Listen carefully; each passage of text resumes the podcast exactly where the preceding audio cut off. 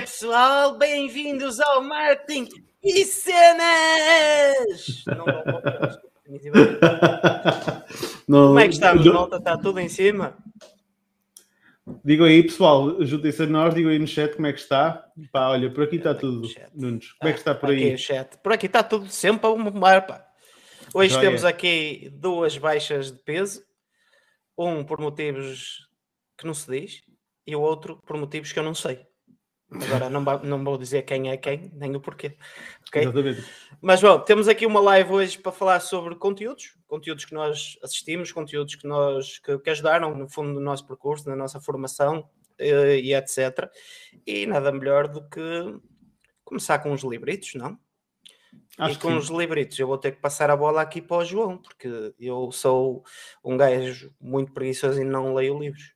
uh, que é uma merda. Ó, João, diz aí à malta para que livros é que tu leste assim durante o teu percurso que efetivamente mudaram, mudaram um pouco da forma como tu vês a tua carreira e aquilo que no fundo nós todos andamos a fazer? Uh, o que é que consegues aconselhar aí à malta? Opa, olha, isto vai soar um bocado clichê, porque acho que para muitas pessoas este livro é um, é um livro que abre, muita, abre muitas perspectivas das pessoas. Pá, para mim, o livro que mais me marcou assim na minha vida adulta e que me fez mudar completamente a forma como eu olho e penso nas coisas foi O Pai Rico, Pai Pobre, do Robert Kiyosaki. Um, especificamente pela forma de olhar e para a perspectiva da vida e como há, de certa forma, duas formas de olhar para as coisas. Tipo, a visão que ele até falava na história, para quem não conhece, Uh, não querendo fazer o spoiler, mas dando aqui um resumo rápido, ele tinha basicamente o pai dele, que era professor universitário, uma pessoa com uma ótima carreira, mas que tinha uma mentalidade de pobre, entre aspas, que era, era uma pessoa que vivia paycheck to paycheck, ou seja, dependia do salário, um, era uma pessoa que não tinha grandes perspectivas futuras de crescimento, que não tinha propriamente uma grande disponibilidade financeira, apesar de ganhar muito bem, tinha muitas despesas um, pelo estilo de vida que tinha. Um, e basicamente e basicamente era esse o pai, o pai pobre. E depois tinha o pai rico, que era o pai do, de um dos melhores amigos dele, era uma pessoa que, apesar de não ter estudos, era uma pessoa que focava muito nos negócios, que trabalhava principalmente a parte dos negócios e escalar sistemas, criar sistemas e de, e de alavancar essa parte, e ao mesmo tempo era uma pessoa que se preocupava muito com uma situação que acho que, que é. Que é que é muito importante, que é a definição de ativo e de passivo. Que muitas pessoas olham para a sua vida e pensam que têm determinados ativos que, não, que são passivos, porque tinham, tiram dinheiro do bolso delas, não lhes põem, põem dinheiro no bolso, enquanto o pai rico, neste caso o pai do amigo, só se focava em criar ativos, ou seja, criar coisas que lhe pusessem dinheiro no bolso, ou seja, era basicamente um roubava o cash flow e o outro era produtor de cash flow. Epá, podes, dar um, aquilo... podes dar um exemplo mais concreto? Sim, posso dar aqui um exemplo. Por exemplo, grande parte das pessoas pensa, por exemplo, que a sua casa acaba por ser um ativo. Porquê? Efetivamente é, do ponto de vista de net worth, ou seja, de fortuna, de riqueza, de património, digamos assim, é um ativo, mas não deixa de ser, mas acaba por ser um passivo ao mesmo tempo, porque tu tens as despesas inerentes à casa. Tens impostos, tens, obviamente, o empréstimo, mas uma pessoa pode dizer, também se vivesses noutro sítio pagavas a renda, é verdade, mas acaba por ser uma despesa Tens depois todas as despesas inerentes a isso, que é manutenção. Um... IMI, impostos. Exatamente. Whatever. Ou seja, há muita coisa, há muita coisa que acaba por ser uh, tornar a casa um passivo. Agora, se tu comprares uma casa ou um prédio com a perspectiva de o arrendares e gerares uh, nem que seja 10 euros de, de, lucro no processo, ou seja, imagina que tu fazes o empréstimo para uma casa em que todas as despesas, impostos e tudo incluído, são uh, no limite 500 euros. E se tu arrendares por 510, uh, eh, obviamente que isto não é bem assim, porque há impostos e tudo mais, mas isto é só para dar aqui o exemplo. Na realidade, estás a ganhar ali 10 euros, 10 euros de, de, de, de lucro de cash, cash flow positivo, ou seja, a tua casa deixou de ser um passivo e passou a ser um ativo. E depois tinha outras coisas que ele também falava no próprio livro, aliás, a Cristina até falou aqui dos quatro quadrantes, ele também fala nos quatro quadrantes, que é uma perspectiva, uma perspectiva interessante, em que existem as pessoas que são dependentes do tempo e pessoas que se alavancam em sistemas. Eh, e o que é que ele falava? Falava, tipo, ele tinha um, um quadrante em que do lado esquerdo tens os employers, e, ou, ou melhor, os employees, desculpa, e os self-employed, que basicamente são as pessoas que estão empregadas por conta de outrem ou têm o seu próprio trabalho, o seu próprio negócio, mas que eh, aqui o tempo não é escalável e que não alavanca. E depois tens do outro lado o business, que é os donos de negócios, que são pessoas que criam sistemas de negócios para alavancar o seu próprio tempo e a sua própria fortuna, e também investimentos, que basicamente é alocar recursos financeiros e alavancar recursos financeiros para aumentar também o seu património e a sua fortuna. Ou seja, o livro tinha assim vários conceitos interessantes, inclusive é algumas, alguns exemplos de como ele fazia um, investimentos imobiliários e tudo mais. Ou, ou, seja, é um livro muito bom para quem tem um paradigma muito associado, por exemplo, ao epá, o, o meu sonho é tirar um curso, arranjar um trabalho e ter aqui uma vidinha certinha. Aquele livro abre-te muitos horizontes. Ou até não, até pode simplesmente dizer-te, pá, eu não quero fazer isto tudo e fazer a tua vida e está tudo bem. É, claro. é nessa perspectiva. Desde é. que a malta seja feliz, está tudo bem. exatamente, exatamente. O teu objetivo de vida pode ser simples. Pode ser estar aqui, ter aquele certinho ao fim do mês e está tudo bem para mim. Precisamente. Uh, e também podes ter essa ideia e teres o teu negócio. É igual. Exatamente, exatamente. Aliás, isto, isto depois é, é, é, tudo muito relativo, não é? Ele ali dá o, aqueles exemplos um, mas basicamente eu acho que o exemplo mais poderoso é mesmo a demonstração do cash flow e o poder que é eh, não é tu trabalhares para o dinheiro, mas é pôr o dinheiro a trabalhar para, para ti. Uh, e há muitas formas de fazer isso. Uh, isto agora sabes, podíamos aqui. Sabes que eu quando sugeri este tema, uh, sugeri porque aqui há umas lives atrás, acho que foi com o Vitor. Uh, ele falou do, do livro do Pai Rico, Pai Pobre, e dois dias depois a minha mulher pediu-me o livro. E eu, mas eu foda-se, fiquei todo contente. Eu sei que ela também provavelmente não vai ler, mas pronto. Mas eu vou-lhe oferecer, porque é, é, é, pá, eu fiquei mesmo contente. Então foi daí um bocadinho que veio esta minha ideia. Também como nós estamos eh, constantemente na, na nossa, no nosso chat privado a aconselhar eh, cenas um ao outro, se calhar partilhar isto seria interessante, porque yeah. mais Isabéis podem andar por aí. Sim, sim. E a verdade, opa, e a verdade é que eu não sei se já tiveste a oportunidade de ler, mas mesmo assim tu, tu já tens um. Ouvi Sim. o audiobook, mas uma versão de uma hora, mais short. Ok, ok. provavelmente já retiraste as lições-chave, que, é o, que é o mais importante.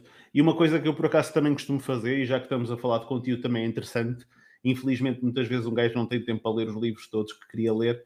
Eu costumo seguir alguns canais de YouTube. Pá, agora não consigo dizer alguns em concreto, porque existem muitos dessa área, um, há um que acho que é o Swedish Investor, outro que é o Proactive Thinker, em que basicamente o que eles fazem são os resumos do livro e dão os, os takes deles, que é brutal. Não sei Eu se já viste algum. Acho que esse Proactive Thinker não é um que é até são doodles. Sim, exatamente. Pronto, eu já vi, tem um resumo também de um quarto de hora e, e já, já consegues perceber a espinha de, daquilo que eu imagino que seja o livro, porque o Sim. livro em si não li. Obviamente, é, obviamente que se tu leres o livro vais buscar muita mais informação e, e, detalhes que são, que são fundamentais, mas pelo menos já te dá a ideia, tipo, eu quero ler este livro ou não quero ler, estás a ver? Tipo, sim, sim, sim, sim. E aí, uh, e aí é fixe.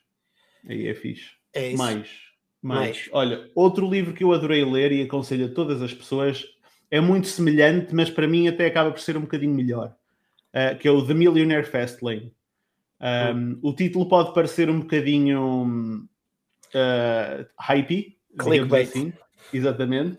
Pá, mas a verdade é que o livro é brutal. E foi de um gajo que, tal como nós, é um fulano que uh, fez uma data de coisas, até que houve um dia que começou a dedicar-se especificamente à internet, pá, e o gajo constrói negócios através da internet, uh, e basicamente grande parte do dinheiro dele uh, veio, veio, daí e tornou-se um milionário. E uma coisa que ele fala muito é precisamente no conceito do, de três tipos de pessoas, que são os sidewalkers, um, os slow laners e os fast laners. Os sidewalkers são aquelas pessoas que andam no passeio da vida, basicamente vivem paycheck after paycheck, uh, gastam dinheiro em merdas completamente desnecessárias, uh, não têm nenhum planos futuros, é tipo YOLO, you only live once, gastar, torrar dinheiro e tudo mais, é, essa é a vida deles. Depois tens os slow laners, que são pessoas que pensam, lá está, que são que têm posses e tudo mais, e na realidade vivem ali presas naquele dogma do ah, eu vou ganhar dinheiro e agora vou fazer aqui a minha poupança e daqui a 40 anos eu sou rico. E ele até deu um exemplo muito engraçado, que era de um advogado que fazia precisamente isso e a 5 anos da reforma ele deu-lhe um ataque cardíaco e morreu. o que quer dizer que muitas vezes aquilo que tu pensas que é uh, aquele dogma tipo eu vou juntar dinheiro que é para quando chegar aos meus anos de reforma vou usufruir, pá, isso é uma treta. E aquilo que ele acredita é no, no modelo fast lane, que é como é que eu posso alavancar canais, recursos, estruturas para acelerar ao máximo a minha forma de enriquecer. E não é enriquecer de forma fácil, é enriquecer rápido, que é completamente diferente. É. Uma coisa é enriquecer de forma fácil, outra coisa é enriquecer rápido. Obviamente também não é fácil, lá está, e por isso também Mas não há é, é até mais difícil, provavelmente. É mais difícil, é mais difícil, lá está. Mas a questão é que é possível, e nós temos vários exemplos, por exemplo, quem entrou uh, a tempo certo na parte dos NFTs, houve muita gente a enriquecer rápido, porque se apercebeu do poder disso. Quem entrou na parte das criptomoedas, houve muita gente a enriquecer rápido. Ou mesmo que já, que já a enriquecer, vá, ou a, a, a, aumentar a sua fortuna de forma rápida. Um, agora, Sim, não é. Tens de ter algum para jogar esse jogo. Completamente, completamente. Uh, mas é, é, é, é, um bocadinho essa parte em que eu penso. Uh, é óbvio que eu quero relaxar daqui a algum tempo, mas não quero relaxar quando tiver 60 anos. Aliás, eu com claro. 60 anos já quero estar com uma tableta na mão para me ir embora. Um, a, o meu objetivo, o meu objetivo é chegar aos 60 anos. A partir daí é tudo bônus. Yeah. Portanto, é, é, é, um bocadinho daí que eu digo, gostaria de me reformar aos 40. Que era para ainda ter 20, 20 anos bons. Opa, e, Mas e também é já um, muitas, um muitas das coisas que tens na tua bucket list uh, fisicamente já são impossíveis de fazer. Okay? E, e, e uh, Acho que essa mentalidade é interessante exatamente por isso, que é, tu queres usufruir da vida enquanto estás na tua plenitude de fazer coisas. Por exemplo, eu não posso querer ser jogador de futebol agora. Tinha que ter pensado isso há 20 anos atrás. Yeah. E, e, conforme a tua vida avança, há oportunidades que são tiradas debaixo do teu tapete. É inevitável. Tu não podes começar a jogar futebol com 35 anos. Esquece. Tu não podes começar, eh, sei lá, um monte de coisas que tu já não podes começar porque tens 35 anos, ok? Yeah. Isto não é, não é o discurso de ai, não, é impossível começar a ser. Não, tudo é possível. Agora tens que entender os teus limites físicos. Okay? Obviamente. Ah, é o que é. Mas é, mas é interessante tocar nesse ponto, porque, por exemplo, muitas vezes eu acho que nós também, e ainda hoje falava disto com, com, com a minha mãe, muitas vezes pá, uma pessoa coloca pressão a si própria de dizer: epá, eu já tenho, pá, há 5 anos eu dizia, epá, eu já tenho 30 anos, Uh, não ganho dinheiro nenhum, pá, eu não alcancei nada, tenho um canudo na mão, não faço nada com ele, porque não quero trabalhar nesta área, mas também não estou a fazer ali nada. Pá, o que é que fiz eu? E de repente, lá está, não, não enriqueci em dois anos, mas eu, eu subestimei a capacidade que dois anos tinham para mudar a minha vida para melhor. Estás a ver? Olha, então, eu quero... uh, depois deixa-me dizer uma coisa. Sim. E o que é que eu quero dizer com isto? É que muitas vezes um gajo coloca determinada pressão para atingir determinadas coisas porque vê os outros a fazer. Um, e, e eu vi o exemplo de um gajo que ele era toxicodependente pá, e aos 40 anos decidiu dar a volta à vida dele e agora é um gajo que é hum, multimilionário e é fundador de uma loja de sumos naturais que é Sun Life ou Sun Coast, qualquer coisa, Pá, e o gajo basicamente era o que ele estava a dizer. Tu se chegas aos 40 a pensar, é pá, agora é tarde demais, e passar os restos de 10 anos até chegar aos 50 a pensar que é tarde demais, tu vais chegar aos 50 e dizer, é pá, aos 40, aos 40 eu ainda era tão novo, estás a ver? a cena é que um gajo muitas vezes coloca esta pressão de dizer, é pá, isto já é demasiado tarde. Obviamente, para jogar futebol profissional é muito tarde. Não é? Sim, é exatamente isso. Tu, tu, aqui na internet tu estás sempre pronto, meu. Estás sempre pronto para, yeah. para, para, arrancar, ok? Yeah. Uh, se me disseres a minha mãe com 65 anos vai ter mais dificuldades, mas consegue. Exatamente. Vai conseguir. Exatamente. Uh, pá, tem é que, em vez de começar, uh, começar a criar um business manager do Facebook, tem que se calhar começar a aprender a criar um e-mail e essas coisas, pá, mas a informação está ao acesso. Uh, tu, enquanto a cabeça funcionar, está tudo bem o exemplo que eu te ia dar, e tu, e tu contas muitas vezes essa história de andares perdido entre áreas e etc., é da Netflix. Yeah. A Netflix era um, eh, comprou as blockbusters todas, se não estou em erro, e qual era o, o grande, a grande dificuldade da Netflix em 2007, 2008 ou 3, já não me lembro. Qual era a grande dificuldade deles? Era entregar o DVD rápido e sem se estragar. Ou seja, se a Netflix não tivesse mudado o chip, ok? Neste momento a Netflix era a melhor empresa do mundo a entregar DVDs rápido e sem se estragarem. O problema é que ninguém tem um leitor de DVD. Yeah. Ou seja, tu na tua vida andaste por muitos lados e hoje em dia estás aqui, num, sítio, num, num lado oposto da barricada. Mas na verdade, se tu tivesse dedicado ao canudo que tu tens, tu hoje em dia provavelmente eras o melhor do mundo na tua área. Simplesmente é uma área que não dá dinheiro. Talvez, quer dizer, é assim, não, não dá dinheiro, pá, não é tão escalável quanto, não, a, quanto não, a área que eu estou agora. Neste não tens momento. tantas oportunidades para ganhar dinheiro a sério. Pronto. Sim, sim, por exemplo, eu, assim. eu, eu, penso um bocadinho nisso agora. Por exemplo, eu neste momento até, eu acho que já comentei aqui, se não comentei, eu estou no processo de me livrar de um negócio que eu tenho, ok?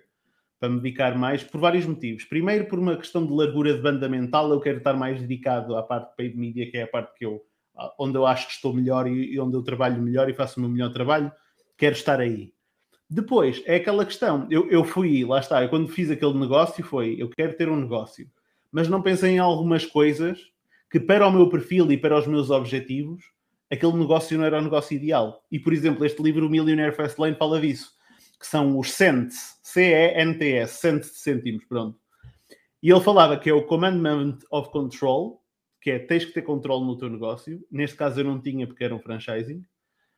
Commandment of Entry, que é o teu negócio não pode ser de entrada fácil, e neste caso o franchising não é, porque também não tens concorrência direta, porque eu tinha direitos aqui, mas pronto, é um outro comando. Commandment of Need é as pessoas precisam do teu produto, precisam do teu negócio.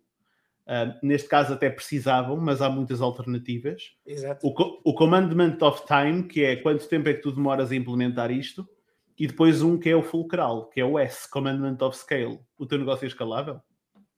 E se tu focaste nestes cinco pilares, tu consegues efetivamente construir um negócio de enriquecer, entre aspas, eu estou a pôr isto em aspas, rápido. Obviamente que se tu fores a ver grandes negócios que aí tens, o Commandment of Control, por exemplo, Netflix, vamos pegar na Netflix, uma das coisas que eles fizeram, ponto número um, foi distanciar-se, lá está, do modelo DVDs, começaram-se a perceber que esse modelo estava completamente broken, não é? Isso Ou foi seja, feito que está a ver. Que era, tu entravas na Netflix para alugar um DVD, então ela, 30% dos utilizadores mandavam para outra landing page, que era, olha, vamos ter um, um serviço de streaming, tens interesse? E foi assim que eles perceberam que havia, havia uma, a necessidade de, efetivamente, pensar de outra forma. Yeah. Yeah. Mas, mas, mas, por exemplo, o Blockbuster foi com os porcos, não é? Que era uma das maiores empresas. Mas comprar a Blockbuster já por si é errado. Yeah, pronto. Ou seja, aqui a ideia é tipo Commandment of Control. A Netflix, o que é que tem? Por exemplo, a Netflix, Netflix controla os conteúdos que tem, porque até a própria Netflix, neste momento, produz conteúdos e tem o controle máximo e exclusividade sobre determinados conteúdos. Só por aí já estás a criar logo aqui um fosso que te separa da concorrência, não é? Se bem que agora já tens a HBO a fazer isso, já tens outras empresas a, a fazer Netflix, isso. A meu ver, vai ter, tá com um problema, está a ficar com um problema agora, está a perder os direitos sobre os, os conteúdos uh, principais. Já pois. teve Friends, já não tem Friends, já teve Sons of Anarchy, uh, How I Met Your Mother e etc. Está a perdê-los.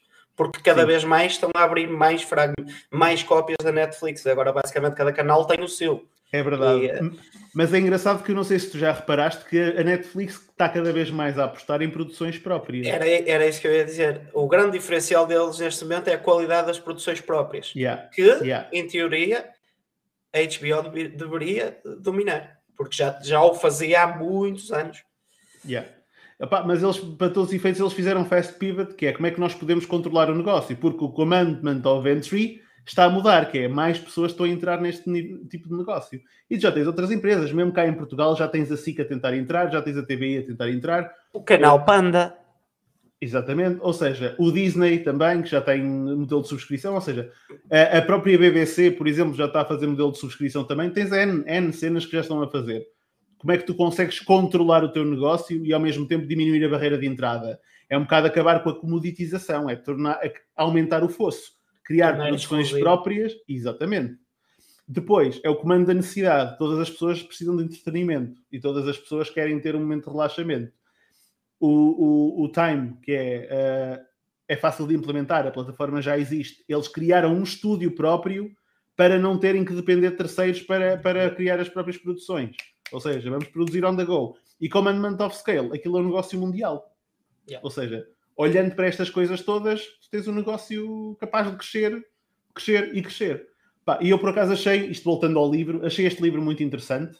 Pá, é um livro grande, mas é de um gajo que meteu as mãos na massa e que fez acontecer. Ou seja, não é propriamente um teórico que diz, pá, tu tens que fazer isto do negócio, não sei Não, é um gajo que meteu as mãos na massa. Um dos primeiros sites que ele teve até foi de limusines na internet. O gajo conduzia limusines até que se apercebeu que podia fazer uma coisa melhor, que era ter um serviço de booking de limusines, estás a ver? Pá, um, e, foi, e foi assim, que é do MJ de Marco. Eu até posso meter aqui. Pode, mete aí que eu não sei, não sei mexer aqui nesta. De Marco. Nesta Deixa eu ver se isto vai. Acho que foi. Não devia de aparecer aqui? Ainda não apareceu. Está aí. Ah, boa. E o outro que eu estava a ler é Robert Kiyosaki, também acho que grande parte das pessoas já conhece, mas ponho também. Pai rico, pai pobre. Toma, está aqui. Pronto. Mais. Um, pá, outro livro que também curti muito, se bem que eu vou ser franco, nunca cheguei a ler, tipo, li a ler tipo de princípio ao fim. Li partes. Foi o 4 Hour Work Week. Acho que este livro também acabou por, eh, por ajudar muita gente a olhar para a internet de forma diferente e mesmo para o poder dos sistemas, alavancar, delegar principalmente. Um, acabou por ajudar muito. Eu ainda não aprendi muito com esse livro, se calhar tenho que o ler mesmo, que eu ainda não delego nada, ou delego muito pouco e devia delegar mais. Mas, mas pronto. Opa, assim de resto, Uh, não te consigo assim dizer, pá, houve outros livros que fui lendo. Ah, neste momento posso dizer o que estou a ler neste momento, também não sei se interessa. Estou a ler o livro da Bárbara Barroso de Finanças, não sei o nome de cor, pá, mas digo-te uma coisa, já há muito tempo que não tinha um livro em que tinha prazer em lê-lo. Pá, é um livro português, uh, por acaso era altamente, não sei se ela, provavelmente ela não vê o Martin de Cenas, mas era altamente trazê-la cá, e acho que era uma pessoa espetacular para vir falar connosco. Uh, eu leio quando saímos daqui. Exatamente. Exatamente. uh, opa, mas... Aproveito e leio, leio também o, o, MJ da Marco. Exatamente. Pronto. Opa, e é um o. Page. Diz? Mando-lhe um page. Mandas-lhe um page, exatamente. Um, opa, e por acaso está a ser um livro muito fixe sobre finanças pessoais. Opa, algumas coisas já conhecia, alguns conceitos-chave eu já conhecia, mas é uma boa reciclagem e a maneira como ela explica as coisas, lá está, é um ponto de vista diferente e que me deixa a pensar sobre as coisas, que é isso que eu gosto. Mais do que dizer, Ei, eu já sei isto, já vi isto, não sei o quê. Não, eu gosto de olhar para as cenas e dizer, ok, eu efetivamente já conhecia estes conceitos, mas esta pessoa está-me a dar outra perspectiva que eu ainda não tinha pensado nela. E acho que é esse o verdadeiro poder dos conteúdos. Nós estamos aqui a falar de conteúdos. E por falar em conteúdos, vou meter aqui uma peça de conteúdo brutal para entrar aqui no canal. Olha aqui a nossa peça de conteúdo. Olá! Como é que é, pessoal? Está tudo? Maravilha. Eu estavas aqui a, a jantar e a ouvir. Faz lá a introdução. Ficamos assim ou. Não, não, então, o Guilherme é que tem que aprender a fazer a introdução como deve ser, porque. Ah pá, tivesse aí a horas e fazias tu. Era fácil. Bom, Boa, Jorge, chegaste na hora certa, pá. Vai já falar, meu, não, não, não te esquives. Uh, ok, boa. Eu, uh, cá pomos, pomos assim, não? É, bem lá, yeah. não precisa nada disto. Não, fica melhor. Okay. Yeah, yeah. Yeah, yeah. aconteceu a nossa imagem de background? Uh, alguém se calhar não a meteu ou tirou-a sem querer. Acontece. Ah, já temos. Bom, uh, não sei se estavas aí. A pergunta que eu fiz ao Pina faço-te a ti. Que livros é que te marcaram aqui na, na construção, na tua construção como profissional e que, que aconselhas à malta? Bom, uh, que livros me marcaram? Tal, começando se cá pelo Pense e Fique Rico, do Napoleon Hill. Li esse livro algumas vezes. Uh, demorei algum tempo a lê-lo, mas, mas li esse livro algumas vezes durante a minha infância. E porquê é que aconselhas um, esse livro? Queres fazer basicamente eu... estamos a fazer tipo uma mini sinopse do, do, do, do, do conselho que, está, que, estás a dar. Sim. E sim, eh, tu perguntaste-me o que é que livro é que me marcou. Não, não necessariamente se eu aconselho ou não. É, qual é a pergunta? É se eu aconselho ou ah, aconselho uh, é, esse livro ou que me marcaram? Qual é quais foram okay. os que te marcaram e porquê? Ok, então pronto. Eu comecei, começando pelo Napoleon Hill. Um, pá, marcou-me pela, pela tua capacidade de pensar, de correr atrás e tudo mais. Claro que o livro é um bocadinho embelezado, se calhar olhando para hoje para o livro, mas, um, mas pronto, foi um livro que eu li, já não lembro que idade que eu tinha, pá, 16 ou 17 anos, que o meu pai me deu o livro e ainda tenho essa cópia. E, uh, e acabei por lê-lo várias vezes E foi um livro, foi um livro que marcou numa coisa, que foi, eu posso estar a matar esta, é, pronto, parafrasear mal o livro, mas uma das coisas que eles lá ensinam é de tu escreveres os teus objetivos e lê-lo várias vezes ao dia, ok? E eu quando tive o meu, o meu acidente, hum, eu lembro-me de criar um mantra para mim mesmo, ok? De eu imaginar e eu falar comigo mesmo todas as noites quando ia dormir e quando acordava de não, o meu, o meu corpo está, tipo, estou a visualizar o meu corpo a, a, a curar-se, não é? Os ossos a solidificarem e tudo mais. E veio muito dos ensinamentos que aprendi daí, dos ensinamentos que me foram transmitidos pelos meus pais, um, que também vieram parte daí. E lembro-me de, pronto, de, dessa, dessa via de, se calhar até hoje, olhando para, olhando para trás, cá devia de fazê-lo mais vezes, de escrever e ler aquilo todos os dias, que é para pá, o que a gente lê em voz alta e tudo mais, um, fica na nossa cabeça mais solidificado, não é? E depois as coisas aparecem de alguma forma ou outra. Mas pronto, esse livro foi, foi interessante. Lembro-me de, por exemplo, os livros do Dan Brown, uh, que não são. E etc. Não, não, não. Não, não, não o segredo não, não é Dan Brown, é o, o Código da Vinci. O Código da Vinci. Uh, tem vários livros. Eu li para aí 3 ou 4 livros dele. Não me, não me marcaram por nada especial, não me marcaram.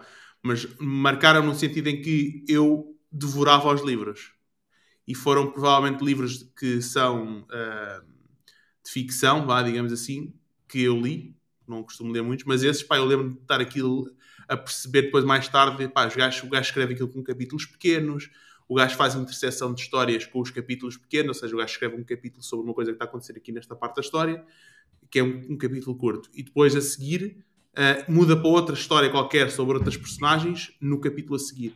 E, um, ehm, e foi interessante uh, ver a forma como ele escreveu e um gajo tipo, ficar hooked no livro. Pá, eu lembro de estar até às tantas da noite a ler aquilo, aquilo não é? e eu não gostava de ler. Um, mas lá está, sempre, o meu pai sempre disse: pá, tu, as pessoas não gostam, não é que as pessoas não gostem de ler, as pessoas é que ainda não encontraram um livro que gostam de ler.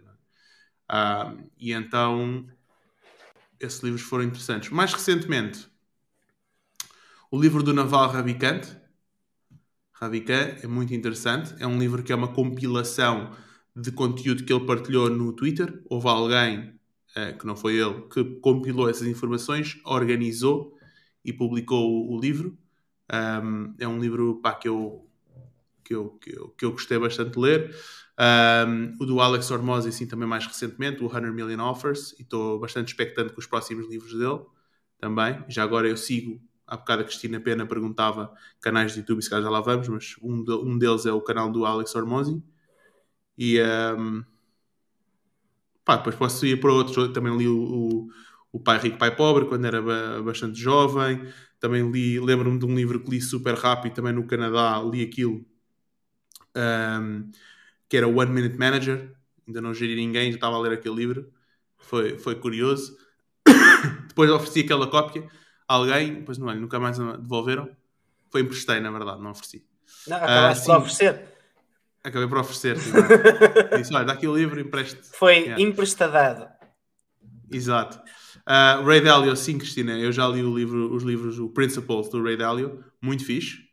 Uh, muito fixe esse livro também. E é algo que até, até gostava de fazer, meus próprios princípios e começar a documentar isso. Algo que se calhar nenhum de nós faz um, mas que pode ser interessante, não é? Quais é que são os, os pilares que regem as nossas vidas e ou como que nós regimos as nossas vidas, é mais isso. Um, e é um exercício fixe de se fazer também. Mas esse livro também vale muito a pena ler. O Principles, acho que é Principles, do Ray Dalio. Bom. E tu, Guilherme? Eu, eu só leio um livro na vida, assim, mais técnico. A Bíblia. Não. Sagrada.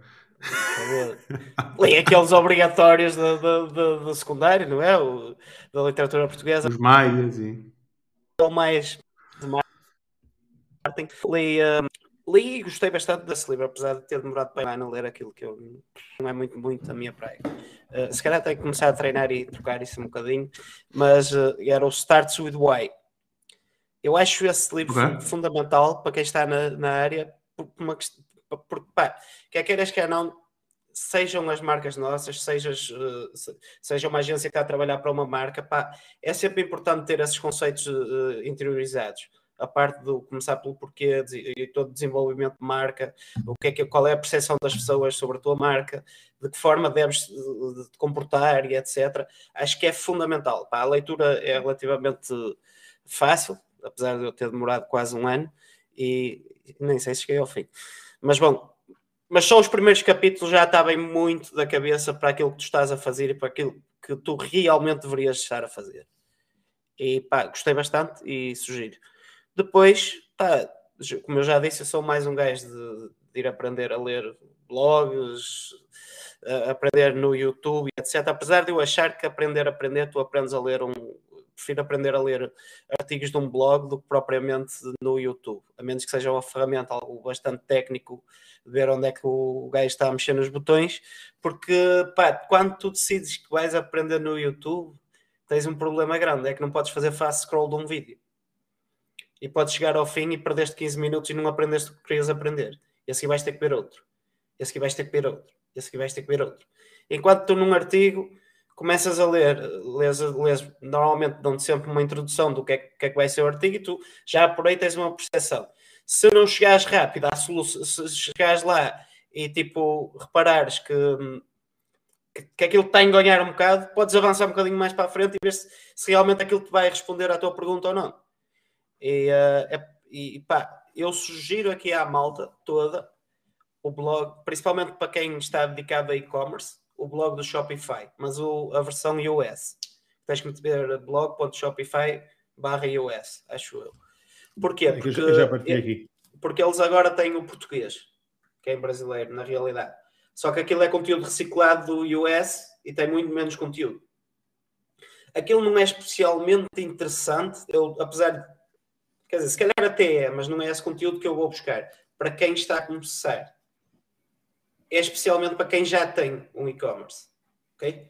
Uh, ensina muita, muitos sistemas que podes aplicar e mesmo para, quem já tem um e-commerce, mas sempre com a perspectiva de quero mais. Okay? Quero, quero ter mais outros, quero encontrar, ensina-te desde fazer sourcing, dropshipping e etc. Pá, e é, e é um conteúdo de excelência, afinal o que eles querem é sellers bem-sucedidos, porque é aí que está o lucro deles. Yeah. É, e é até, e é um caso de marketing curioso, porque se tu fores a ver, é eles estão a educar a própria audiência que eles querem que se mantenha na plataforma e eles fazem isto de forma a diminuir o churn rate, que é se tu tiver sucesso com a tua loja de e-commerce, uh, vais passar mais tempo connosco, quer dizer que o nosso negócio continua a crescer e o teu também. Exatamente. Uh, obviamente que isto é preciso já ter alguma equipa que produza e não sei o quê para se produzir os efeitos, mas na realidade é interessante porque, porque, porque acaba por ser uma coisa que é estás a gerar valor à comunidade e ao mesmo tempo aumentar o teu negócio no processo. Mas olha que, que eu comecei a lê-lo mesmo no início. No início eles só lançavam tipo um artigo de 15 em 15 dias ou um artigo por sim. semana. Mas lá está, eram artigos mesmo realmente muito bons. Agora sim, ele já, já é mais massificado, já nem sei se é diário ou mais de uma vez ao dia tens lá artigos. E lá está, porque se calhar aperceberam-se que efetivamente aquilo estava a ser um diferencial no, no negócio, então é apostar no, no, no, não é no, neste caso no que traz as galinhas, mas no que deixa as galinhas cá a comer. E é, yeah. pá, eu aconselho a toda a gente esse blog. Estas galinhas? Como diz a minha filha, os, os cós. Por acaso há um livro que estavas a falar e lembrei-me, que é um livro que é a biografia, a autobiografia do André Agassi, que, é, se chama Open. Muito interessante esse livro, porque hum, ele vai dar uma perspectiva interessante sobre o que ele fazia, ok? Ele era um, foi um dos melhores jogadores de ténis de sempre. Ele odiava jogar ténis. Ele sempre odiou jogar ténis. Um, e é interessante essa perspectiva, não é? Mas o André Agassi, a sério? Sim. Sim. Ele odiava jogar ténis. E a esposa dele, que era Steffi, uh, Steffi, Steffi Graf, será? Sim, sim. Yeah. sim. Yeah. Também não era a grande apaixonada pelo ténis. Então, qual é o, o shift? Tipo, como é que ele consegue ser um dos melhores jogadores do mundo se não gostava do que fazia? Ah, pois. Não eu sei, fa não sei faço o que tens a fazer. Não. Li, claro. Não sei, não, não, não sei dizer. Eu sei que ele, ele, ele, ele percebeu que não gostava de ténis, porque aquilo veio do sonho do pai. Hum. O pai era imigrante e ele sempre sonhou, ele aprendeu a jogar ténis como em criança e um, com soldados da Segunda Guerra Mundial. Depois, eu já não lembro bem dos detalhes da história, mas foi algo como ele depois emigrou para os Estados Unidos, não sei se conheceu a mulher, a esposa, uh, lá ou se conheceu e depois migrou para lá, mas acho que se conheceram nos Estados Unidos. Depois o, o pai. Uh, pronto, eles tiveram vários filhos e ele acho que era o dos mais novos, ou se não o mais novo. E ele já tinha tentado que os filhos jogassem ténis. Tanto que ele foi, ele comprou uma casa em Las Vegas e essa casa foi comprada porque tinha o tamanho certo para pôr lá uma quadra de ténis. Okay? E aquilo era mesmo até o limite do terreno. Ele, ele, quando ia procurar as casas, ele levava uma fita métrica para medir o, o backyard para perceber se conseguia lá pôr uma. uma... Um corte. E ele depois tinha até um, um corte. Depois ele tinha uma máquina que ele chamava-lhe, acho que era o Diabo ou algo assim, que era uma máquina de cuspir bolas para eles treinarem, que é tipo ridiculamente potente para a idade que os putos tinham. acho que chegaram, eles chegaram-lhe a dar. Uh, chegou-lhe a dar drogas quando eles eram crianças, tipo. Uh, metafetamina, não sei, uma droga qualquer, para os putos jogarem melhor. E ele, é, eu lembro-me da história do irmão dele mais velho dizer: Olha, quando o pai te der comprimidos, tu dizes que tu perdes o jogo, faz perder o jogo e diz que estás-te a sentir muito mal. Ok? E depois, eh, sei lá, um tempo mais tarde, o pai deu-lhe uns comprimidos. Pá, o gajo disse: Porra, isto está a ser bada fácil. Começou a ganhar pontos. Depois ele percebeu, lembrou-se do que o irmão tinha dito e fez perder o jogo e diz: Epá, estou-me a sentir muito mal, muito mal, mal. E pronto, e, uh, e aí ele, o pai já não deu mais estes comprimidos, que eram, já não o que é era, mas uh, melhorava a performance. E ele diz que ele começou a jogar ténis por causa disso, mas depois um, ehm, ele, quando não sei com que idade é que ele, é que ele se tornou pro, aquilo no ténis tu podes, tu podes jogar como amador e não podes aceitar, ou seja, se ganhas dinheiro, não podes aceitar. Se tu aceitares o dinheiro, passas a profissional. E ele depois aí foi que ele decidiu, ok, vou, vou me tornar profissional, aceitou os primeiros dinheiro, os primeiros dinheiros, né, do lado dos torneios, e começou a ganhar a vida daí. Depois aí tu deixas a escola para trás completamente, porque tu começas a investir, vais para escolas 100% dedicadas para o ténis e tudo mais, e a tua vida passa a ser o ténis. Portanto, ele começou a deixar a escola de lado e já não tinha outra hipótese. E ele era realmente muito bom a jogar ténis, não é? Tem outras, um... tem outras senhoras que deixam a escola e começam a dedicar ao pênis. Mas isso é outra profissão. Também. Um, não foi o caso dele, mas quer acho eu. Mas, mas pronto, e então ele depois diz que mais tarde ele, ele começou, ele ganhou. E também tem dedinhos, paixão... Normalmente. Algumas Desculpa, Jorge. um, e ele diz que começaram, pronto, ganhou anos já no final, mais para o final da carreira dele que ganhou, voltou a ter fogo porque tinha um propósito para jogar ténis, que era por causa da fundação dele, não é? Isso é o que ele conta no livro também, não é? Mas, eh, mas pronto, foi curiosa essa situação. Ele era tipo um dos melhores do mundo e odiava jogar ténis. Interessante. Por acaso não fazia ideia dessa história dele. Mas... O, li o, livro está muito fixe, o livro está muito fixe. Fala dele também do doping e tudo. E pronto, é um livro que está tá, tá fixe. Vale a pena ler. Boa. No caso dele, eu ouvi-o. Foi audiobook. Foi audiobook. Ok. Tu, tu, eh, esse é um, um, um, bom ponto que levantaste aí. Tu, eu sei que tu ouves muito audiobook, ou, ou costumas ouvir audiobook. Tu preferes ouvir audiobook de um livro técnico, ok? Ou de um livro assim mais relax, como por, por exemplo esse? Que apesar de estar a ensinar alguma coisa, não é, não é propriamente importante que tu estejas com atenção em todo, todo o processo de, de consumir esse conteúdo. Eu prefiro audiobooks que não são técnicos, né? por exemplo, biografias, autobiografias, coisas desse tipo. Uh, gosto de ouvir como audiobook. Um, mas, por exemplo, do Alex Hormozzi, eu ouvi-o e li-o ao mesmo tempo.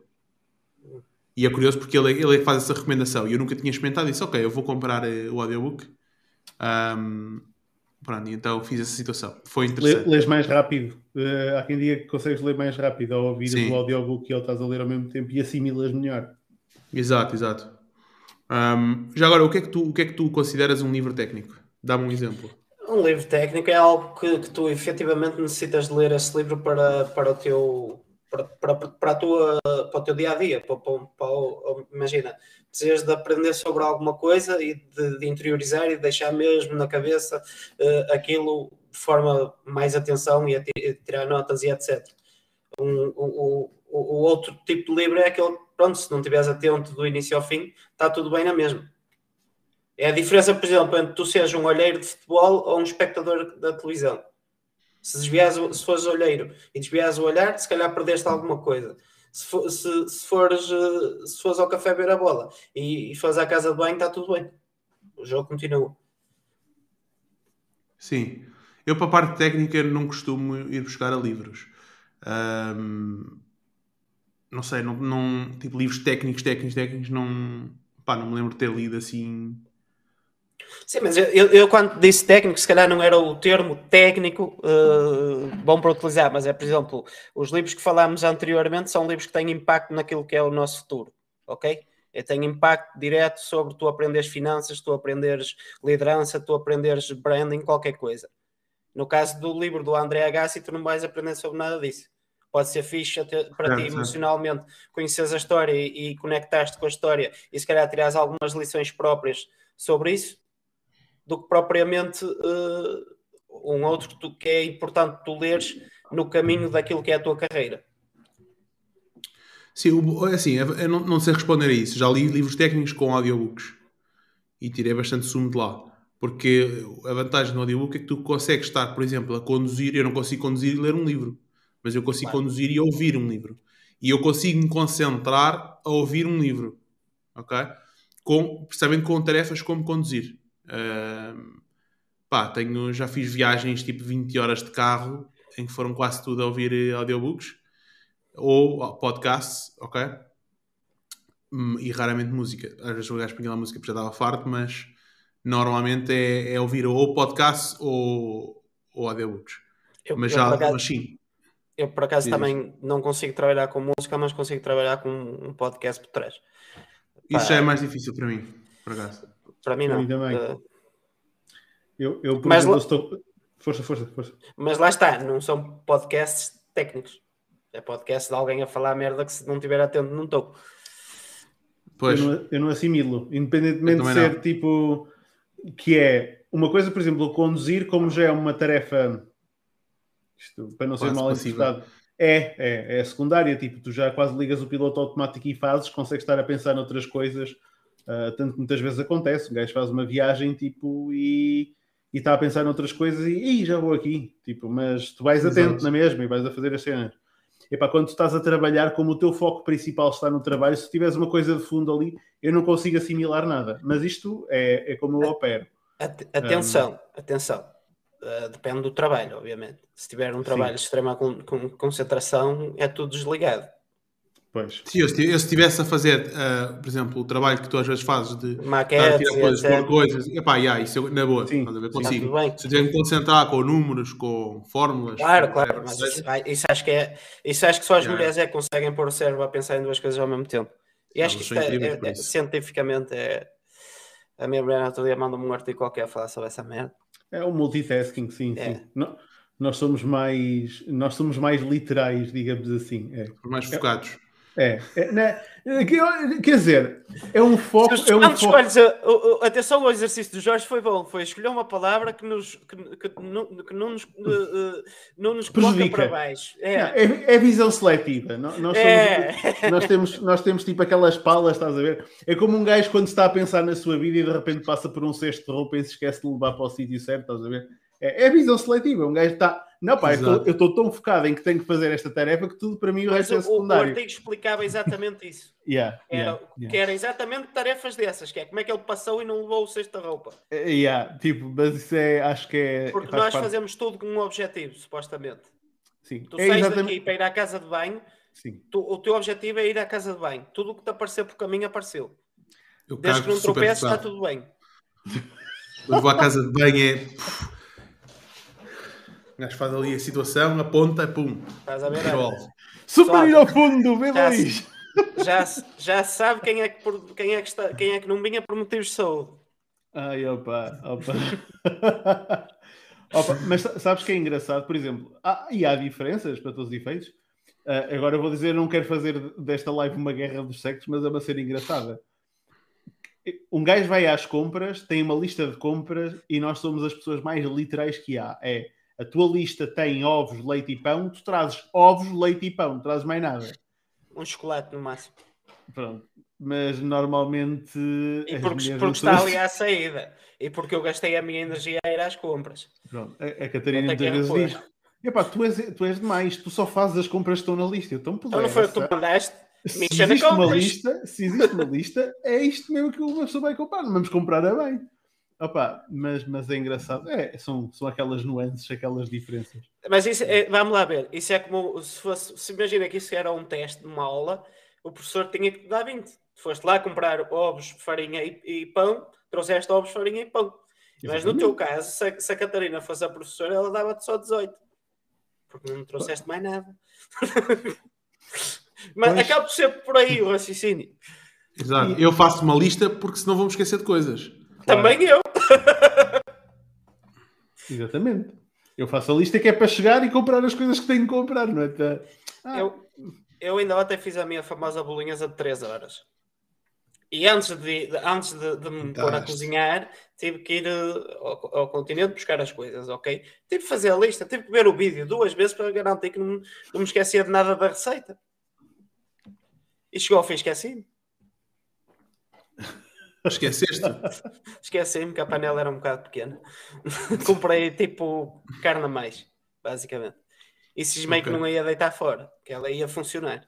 E funcionou. Mas temos panelas de 28 cm de ferro fundido incrível. Não chegava. Foi um panelão assim. Ok, compra duas. Tipo da, daqueles tipo da. Mas duas já eu tinha, foi assim que foi. Mas, fizeste, mas tiveste bem, o teu sentido de oportunidade foi bom, Jorge. E pensei muito em ti ontem.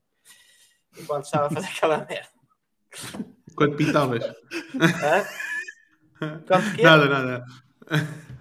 Eu por acaso, eu ia perguntar, mas pensaste, Jorge, porquê? Por causa das panelas ou precisavas mais alguém para comer essa carne toda? Ah, não, a ideia, a ideia é congelar aquilo.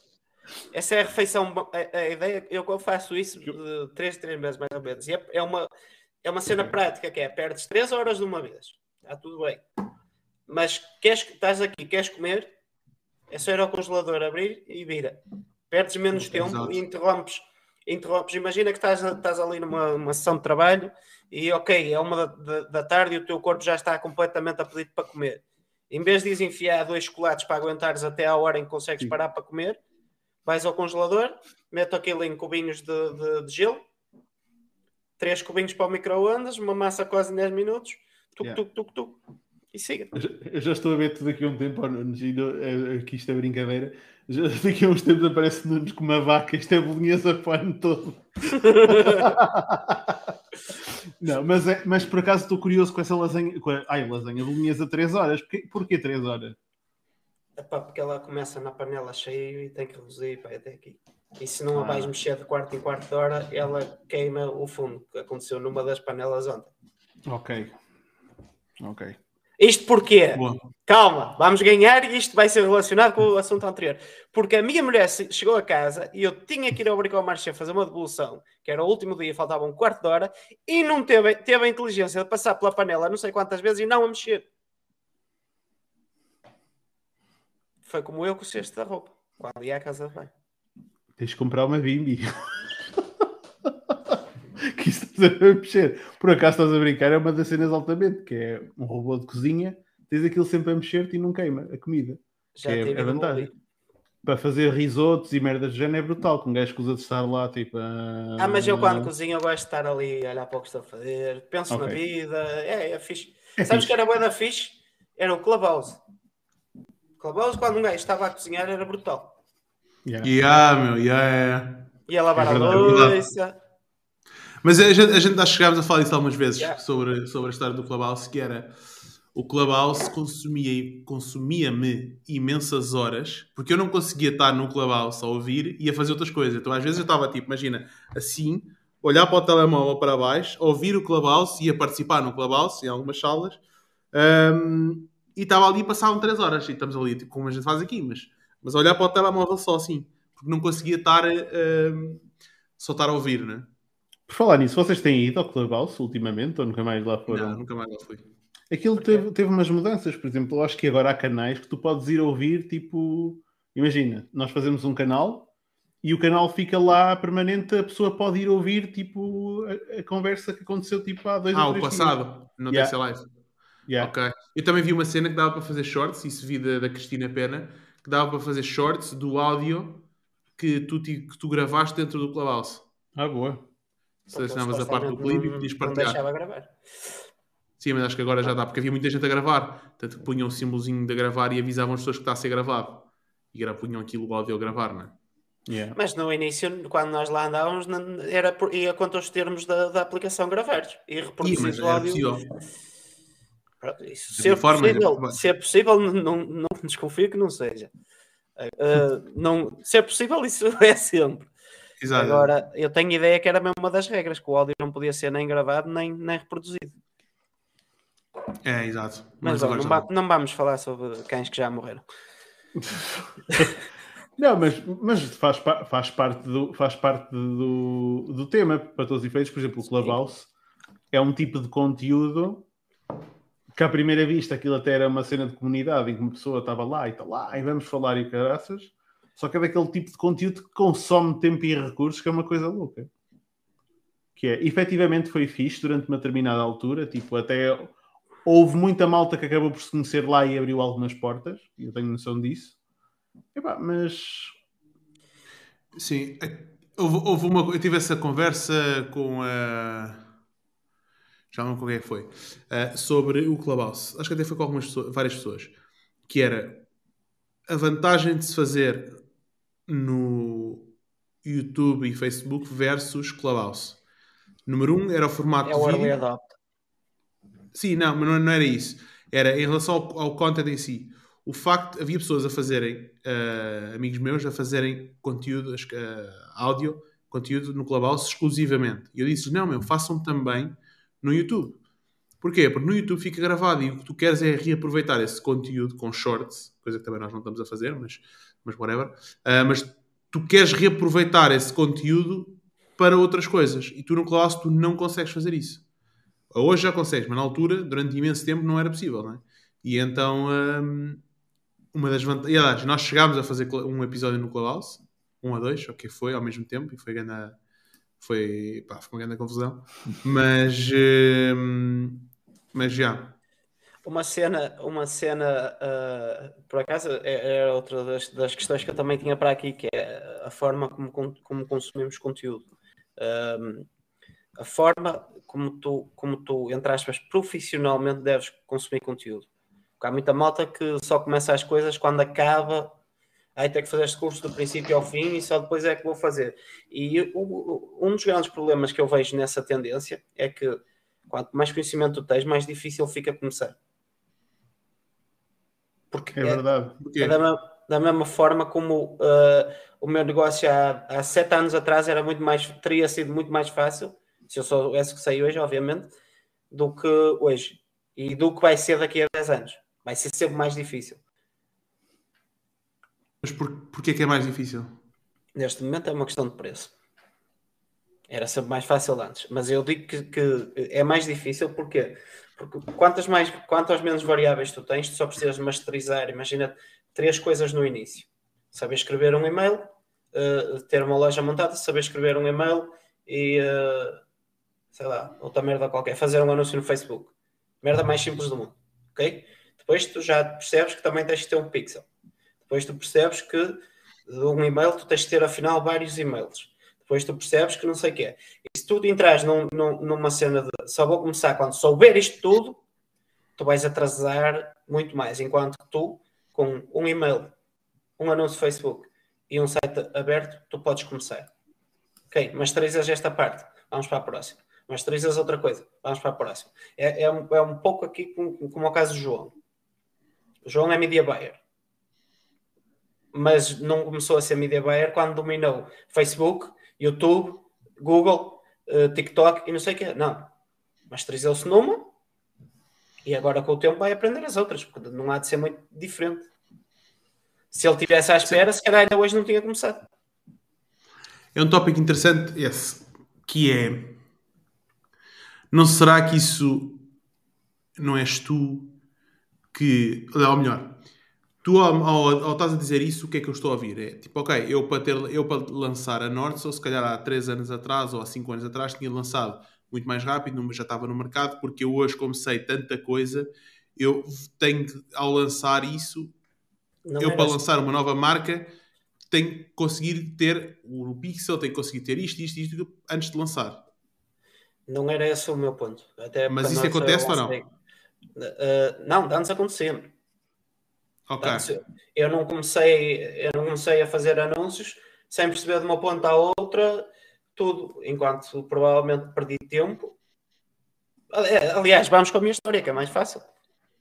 Eu não sei muito mais depois de 2020 até 2022.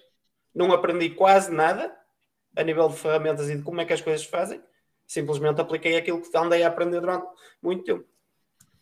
Quando tu aplicas, para mim, cada euro investido em, em, aplicação é melhor que cada euro gasto em, em uh, investido em, em, uh, em, formação, a meu ver. O tempo que tu perdes a, a, aprender a fazer uma merda que te vai dar um 0, nada por cento de, de, de, de melhoria é imenso comparativamente a fazer.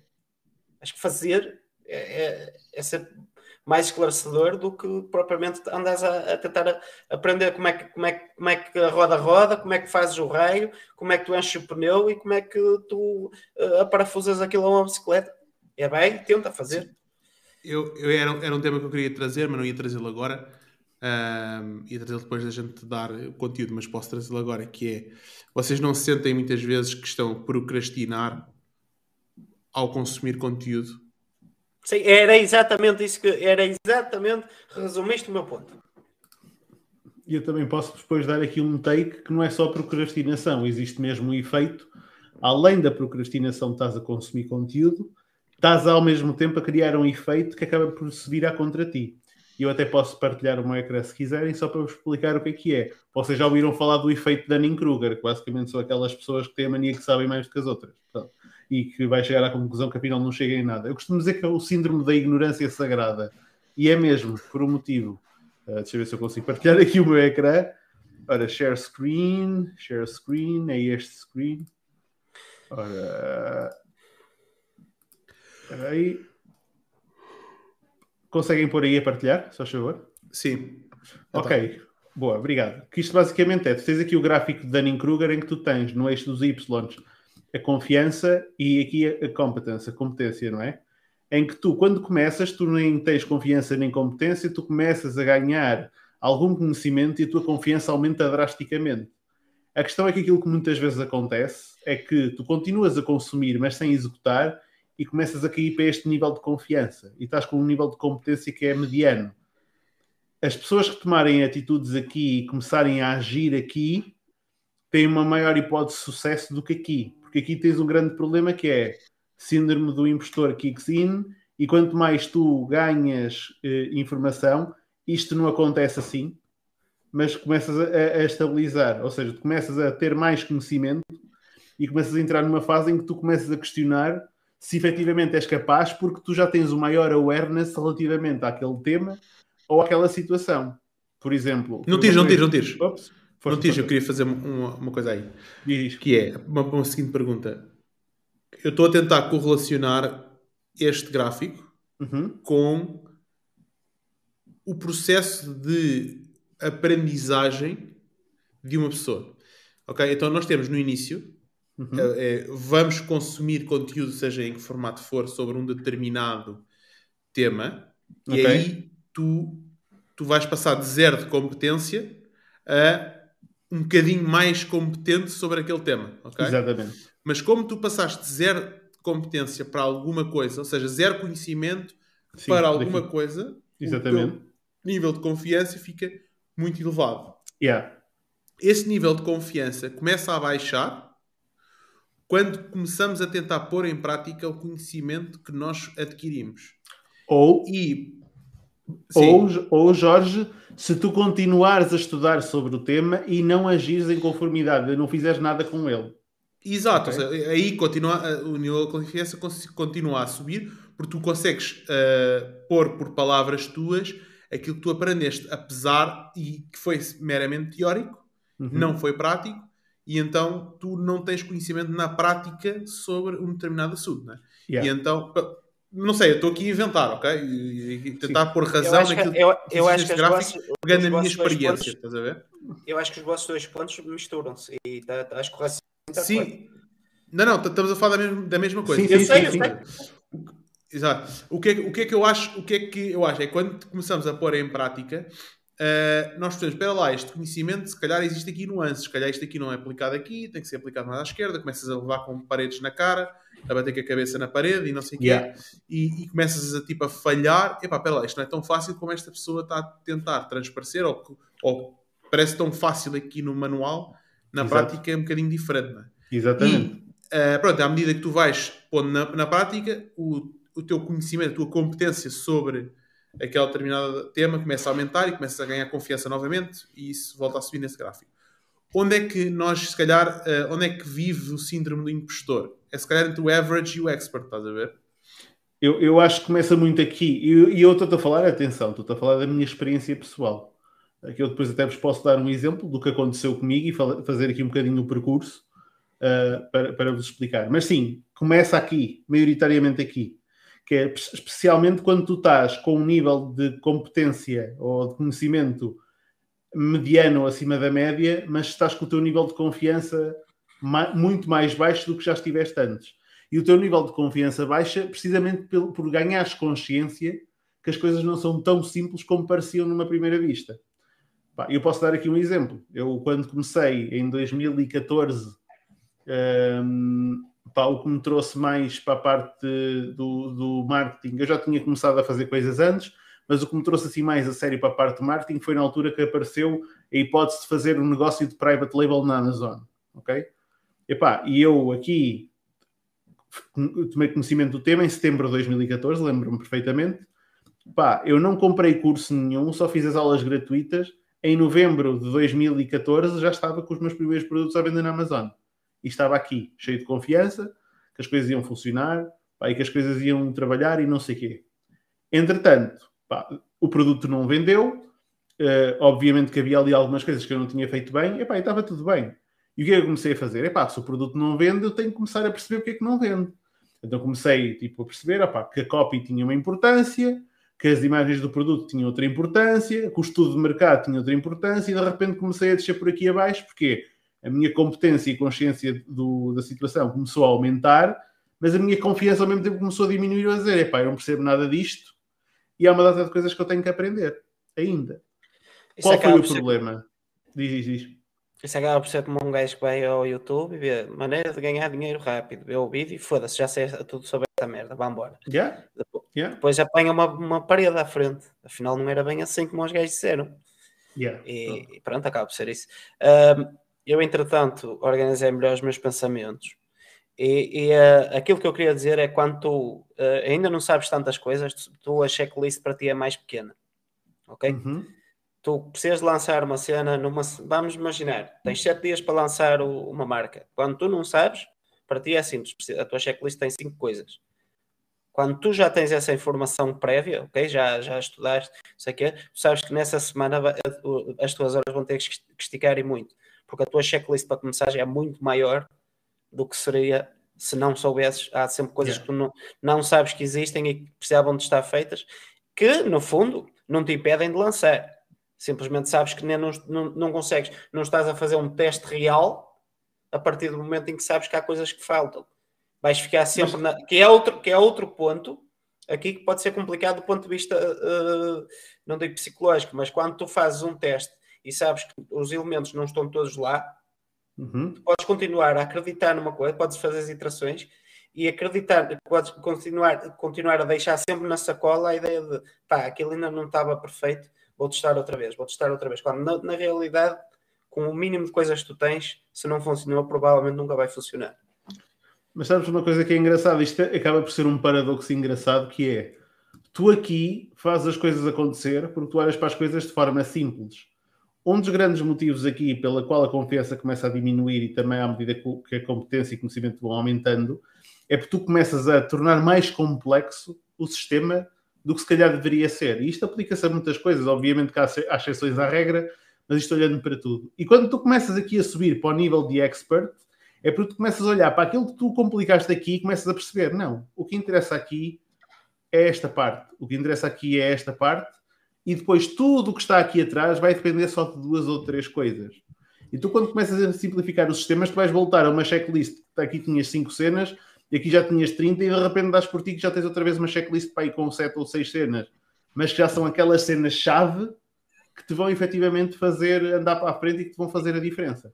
A e quanto mais expertise tens, ainda tens outra vantagem, é que consegues preencher a checklist na cabeça. Yeah. Ou seja, tu com os resultados, por exemplo, tu sabes que estás a falhar no ponto A e no ponto B e consegues ter mais ou menos uma noção de, de que porcentagem é que isso tem de, de, de, de, impacto sobre os resultados que já estás a ter. Sabes que se fizesses isto melhor e aquilo melhor, os resultados seriam melhores noutra coisa. Agora, aí tu podes, podes escolher também um meio termo, que é vamos testar isto na pior situação possível e garantindo que até o final do teste isto, isto, isto e isto vai estar iterado. Sim, aqui a, a, mestria vem da tua capacidade de síntese. Sintetizar. Né? De, de, de, simplificar aquilo que é complexo e de conseguir explicar ao outro de uma forma simples. Né? De, como é que eu explico a uma criança de 5 anos yeah. este determinado assunto? Né? Como é que eu explico a minha avó este assunto? E acho que aí é onde tu tens a verdadeira mestria sobre um determinado tema, yeah. porque já o viste em diferentes cenários, vezes o suficiente para identificar quais é que foram os padrões que levaram àquilo. E consegues, lá está, mexendo uh, uh, e apertando os parafusos certos, fazer a máquina voltar a mexer. Mas agora, pegando aqui num, num comentário que a Cristina fez, a Cristina disse: Mas vocês não aprendem com conteúdo? A minha eu... perspectiva é que sim. Uh, força, força, quero. Eu ia dizer que eu aprendo com o conteúdo, mas eu aprendo mais a aplicá-lo. Se não o aplicar, também não, mais valia não o ter aprendido, provavelmente. Força, força, força. Não, não, estás à vontade, podes, podes falar. A, a situação que eu estava aqui a tentar apontar é que muitas vezes o conteúdo é importante, mas é preciso analisar as coisas do ponto de vista psicológico como a pessoa trabalha o conteúdo, como se apercebe do conteúdo e como é que o conteúdo funciona aqui. Pá, eu posso dizer, eu durante 3 ou 4 anos pá, percebi a pontapé de marketing e de cenas tipo mercado de afiliados, fazer lançamentos de JV launches e não sei o quê no mercado americano. Fiz alguma merda com isso? Não. Ganhei algum dinheiro com isso? Não. Ou seja, tinha uma data de conhecimento que simplesmente não utilizava. Porquê? Porque não tinha confiança e não acreditava em mim próprio que era capaz de pôr aquele conhecimento em prática. Será que isso era um problema mais da minha parte? Talvez. Mas eu cheguei à conclusão que quanto mais consumia, mais me alimentava essa dúvida. Porquê? Uma pessoa que tenha um mínimo de espírito crítico e um mínimo de consciência e que gosta de olhar para as coisas e de questioná-las, chegas a um ponto em que começas a questionar tudo. E se tu é. não tens um, um, desculpa, se tu não tens uma ponta para onde se lhe pegue, ou se tu não estás efetivamente a fazer uma ação que te dê feedback, tu estás dentro dos teus próprios pensamentos a lutar contra ti próprio, que foi o que me aconteceu durante muito tempo. E que foi uma coisa que eu não deixei acontecer agora com a parte de paid media. Não, primeiro comecei a aplicar. Pá, eu sei que tenho muitas coisas a aprender, mas está tudo bem. Oh, calma. Eu ainda sou novo, mas... tenho 35 anos, ainda dá para fazer muita coisa. Por isso... Mas isso, é, isso acaba por ser muito como aquilo que eu disse da Dean Wallets. Eu, sabe, yeah. eu, eu, desde 2020 até 2022, eu sei a mesma merda. Não aprendi nada mais, coisa. Simplesmente comecei a aplicar muito mais aquilo que eu já, já sabia. Porque, no fundo, isso, é, isso é que é importante. E, e, e, cada vez mais ter uma seleção, teres, um, teres o teu conhecimento próprio, como a Pina faz muito bem, que é teres o teu próprio conhecimento e saberes, eu preciso saber isto até aqui. Daqui é para, uh, uh, eu preciso saber, uh, sei lá, fazer Google Ads até o final de 2000, até daqui a três meses. E depois preciso de aprender, de, de me focar um bocadinho mais nos TikTok e, e, e, andar assim, em vez de não, eu vou consumir tudo, vou chegar aqui, vou abrir o pad, vou ver as aulas todas do princípio ao fim e no fim eu estou pronto. Não, calma. No fim é quando tu começas. Yeah. No fim já. É a tal história não, do canudo. Né? No fim, quando chegares ao fim, já mudou, já o mundo mudou todo. E tu, claro. e agora? E agora o que é que eu vou fazer? Mas é. só, só para de deixar um último ponto aqui sobre a pergunta dela, que eu já vi que tu já tens aí uma resposta à ponta da língua. Por exemplo, eu percebo de caralho de wrestling, de booking de wrestling, eu percebo de caralho de wrestling. Eu consumo N conteúdo sobre wrestling, não só os shows, mas N conteúdo, pá, porque é, é uma das minhas paixões. Eu nunca fiz nada na área do wrestling, tirar o termo blog, ok? Eu, se me des um show para bocar, se me des as coisas, eu faço muito melhor que o gajo que lá está. Mas eu nunca vou, nunca vou fazer isso. Ok? Isso é conteúdo que eu, que eu não me limito a, a, como sou uma pessoa curiosa, não me limitei a ligar o Raw à hora que dá o Raw, acabou e esperas uma semana, ok? E eu percebo muito, de que é muito da minha vida aquilo, que não tem resultados práticos nenhums. Deixa-me, oh, Guilherme, quero pedir desculpa em antemão de pôr-te on the spot. Mas tu disseste uma coisa que achei curiosa, que foi eu, eu sei muito sobre wrestling, ok? Não duvido. Um, nunca fiz nada sobre wrestling a não ser ter um blog. Se me derem um show para blocar, eu faço muito melhor do que o gajo que lá está. Mas nunca fizeste nenhum. Exatamente. Isto não será o, de, o, Dan, o Danning, não quer dizer. O Danning Kruger. O Danning Kruger. Danning Kruger Effect a falar mais alto. Exatamente. Estás a ver? O, tipo, o nível de confiança está lá em cima. Exatamente. O conteúdo consumido foi tanto ao longo dos anos. Exatamente. Aí está. Estás a perceber a ideia? Eu estava-me a pôr exatamente numa situação onde eu sou o gajo que está a fazer as coisas da forma exatamente errada. Com a presunção de sei, sei fazer, porque consumi muito, mas nunca vou fazer nada com isso. Ok? Sim, mas, mas tiveste, tiveste bem. Tiveste, não, mas tiveste mesmo muito bem, meu. Percebeste o ponto. E yeah. a ideia é exatamente essa. Sim, Agora, todos nós também posso dizer por isso, passar por isso. É, olha, digo-te mais, são um excelente jogador da FM. Já foi número 8 do mundo em 2020. Que foi quando o jogo teve mais jogadores. Mete-me uma equipa para treinar, não sei o que é que é de fazer. Não é? Mete-me uma equipa real. Sim, mas para aquele formato. Para aquele formato, sim, porque aquele formato é tu percebes o, o jogo e jogares contra o jogo. E hoje estás em que nível? Ah, já no jogo. Okay. Aquilo é por anos, é por anos, é por tempo de jogo e as proezas que desbloqueias okay, e etc. Ok, ok, ok. Um, não, ia dizer uma coisa antes de responder à Cristina, que foi sobre o tema que estávamos a falar há bocado. Achei uh, curioso aquele teu amigo que tu partilhaste aquela notícia, aquela reportagem, uh, João, esta sim. semana, sim, ontem, de ontem. Ele disse lá uma coisa que achei interessante, que era sobre o curso da, da advocacia. Que a, a grande diferença era entre aqueles que desistiam e, e aqueles que não desistiam para acabar o curso. Não é? yeah. Um, aqueles que não desistem acabam por acabar o curso, mais anos ou menos anos, acabam por conseguir eh, passar lá a situação. Aqueles que desistem nunca acabam o curso. Não é? E achei piada essa, porque isso aplica-se a muitas áreas da vida. Não é? A diferença é uns desistem e outros não desistem. Exatamente. Não é quão mais difícil ou não que é o caminho. O caminho ah é igual. O, o, caminho, o caminho é igual para todos, com mais ou menos desvios, não é? Ou seja, com mais ou menos obstáculos. Sim. Mas a questão é essa, ainda hoje, a falar com a minha mãe, que, que por causa de. Lá está, ela é professora do ensino superior e estamos a falar dos paradigmas, as nossas diferenças de pensamento e diferenças de coisas. Por exemplo, a minha mãe, durante cinco anos, os cinco anos que eu tive. Pá, tive neste processo, não é? Pá, para ela era inconcebível aquilo que eu estava a fazer. Hoje ela diz-me, pá, tu tinhas razão e, e, é incrível tu teres conseguido manter a tua visão ali, sabendo e não obtendo um feedback direto.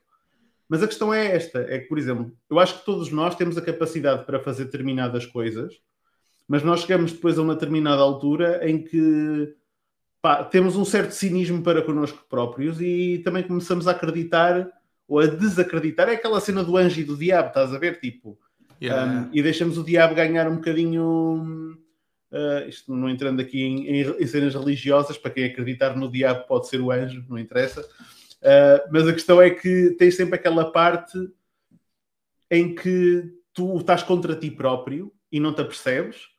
Só que depois isso é, um, é uma altura que é um bocado como o poema do Robert Frost. Tem que tens dois caminhos e tu podes escolher o mais percorrido ou o menos percorrido. E o menos percorrido é o que vai fazer toda a diferença. Agora, um, a questão é que não é fácil. É muito mais fácil um gajo desistir, é muito mais fácil um gajo ceder àquilo que é a pressão social. É um gajo ceder à segurança, segurança de um trabalho por conta de outrem. É muito mais fácil ceder à segurança de ter um trabalho convencional que toda a gente sabe o que é e onde tu podes aprender, ou se fazes aquilo que a sociedade espera que tu faças.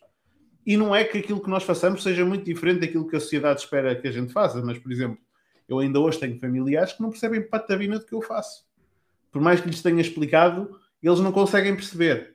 Um, e são pessoas uh, pá, com cursos, são pessoas com conhecimento, não são propriamente pessoas que estão fechadas para o mundo, pá, mas não conseguem perceber.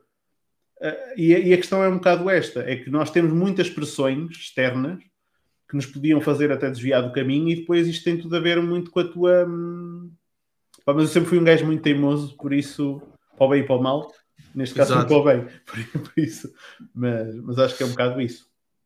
É, respondendo eu aqui à Cristina, há bocado quando nós estávamos a falar assim sobre isto, por exemplo, eu não, eu, eu não consumo, por exemplo, o Mac, eu não consumo o Mac ou podcasts similares, ok? Um, não consumo. Até desculpa lá, Márcio, eu não participei no, no podcast, não tive cá na live com o Márcio. Eu acho que vi para aí uma hora e meia e não vi o resto. Não porque não estava a ser fixe, estava a ser muito fixe. Uma hora e meia, acho que foi a duas horas o máximo, acho que foi quatro horas. Mas um, eu não consumi, ponto.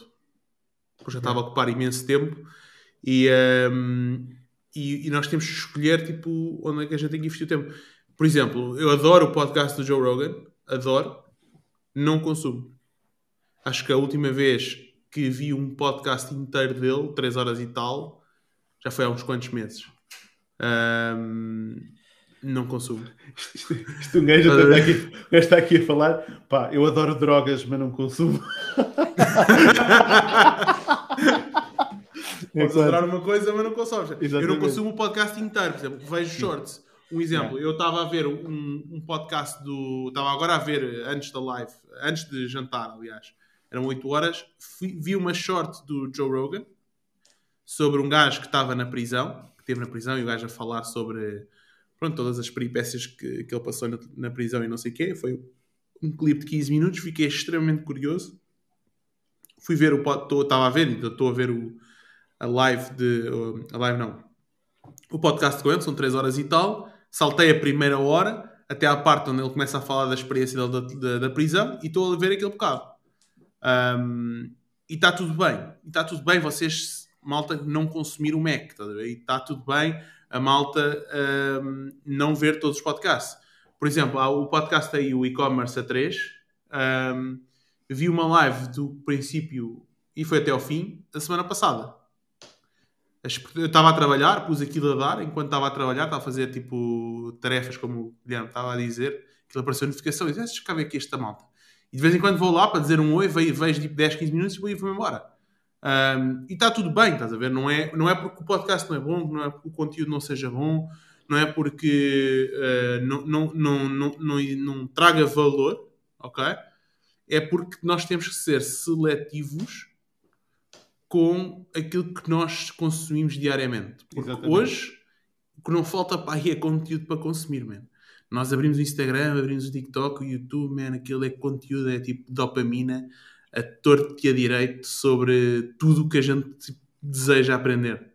Um, e eu hoje, lá está, vou pegar, vou fazer das minhas palavras as palavras aqui do Márcio, estes dois comentários que ele fez, que foi a procrastinação ativa é altamente enganadora no processo.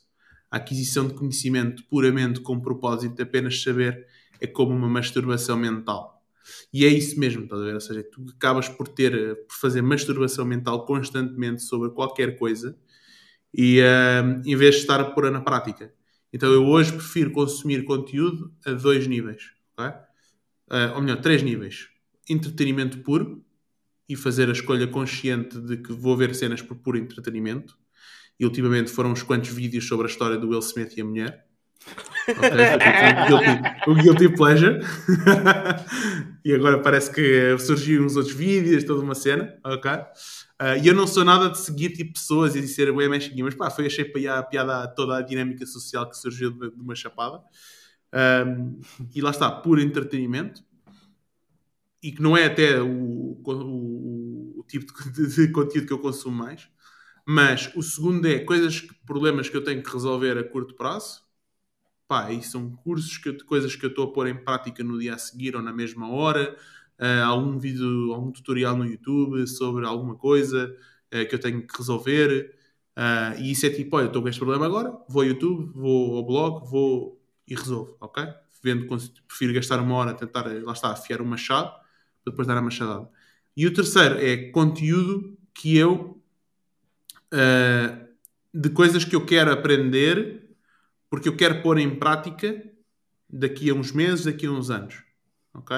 Ultimamente tem sido sobre como comprar e vender empresas, uh, parte financeira e tudo mais. Eu tenho N livros de merdas que eu quero ler. N. Tipo, eu tenho uma biblioteca enorme de livros de sacados e ou, etc. Eh, de coisas que eu quero aprender mas que não faço. Tipo, se não é, não é acabo por não, não fazer, porque naturalmente a minha atenção não vai para aí, não é?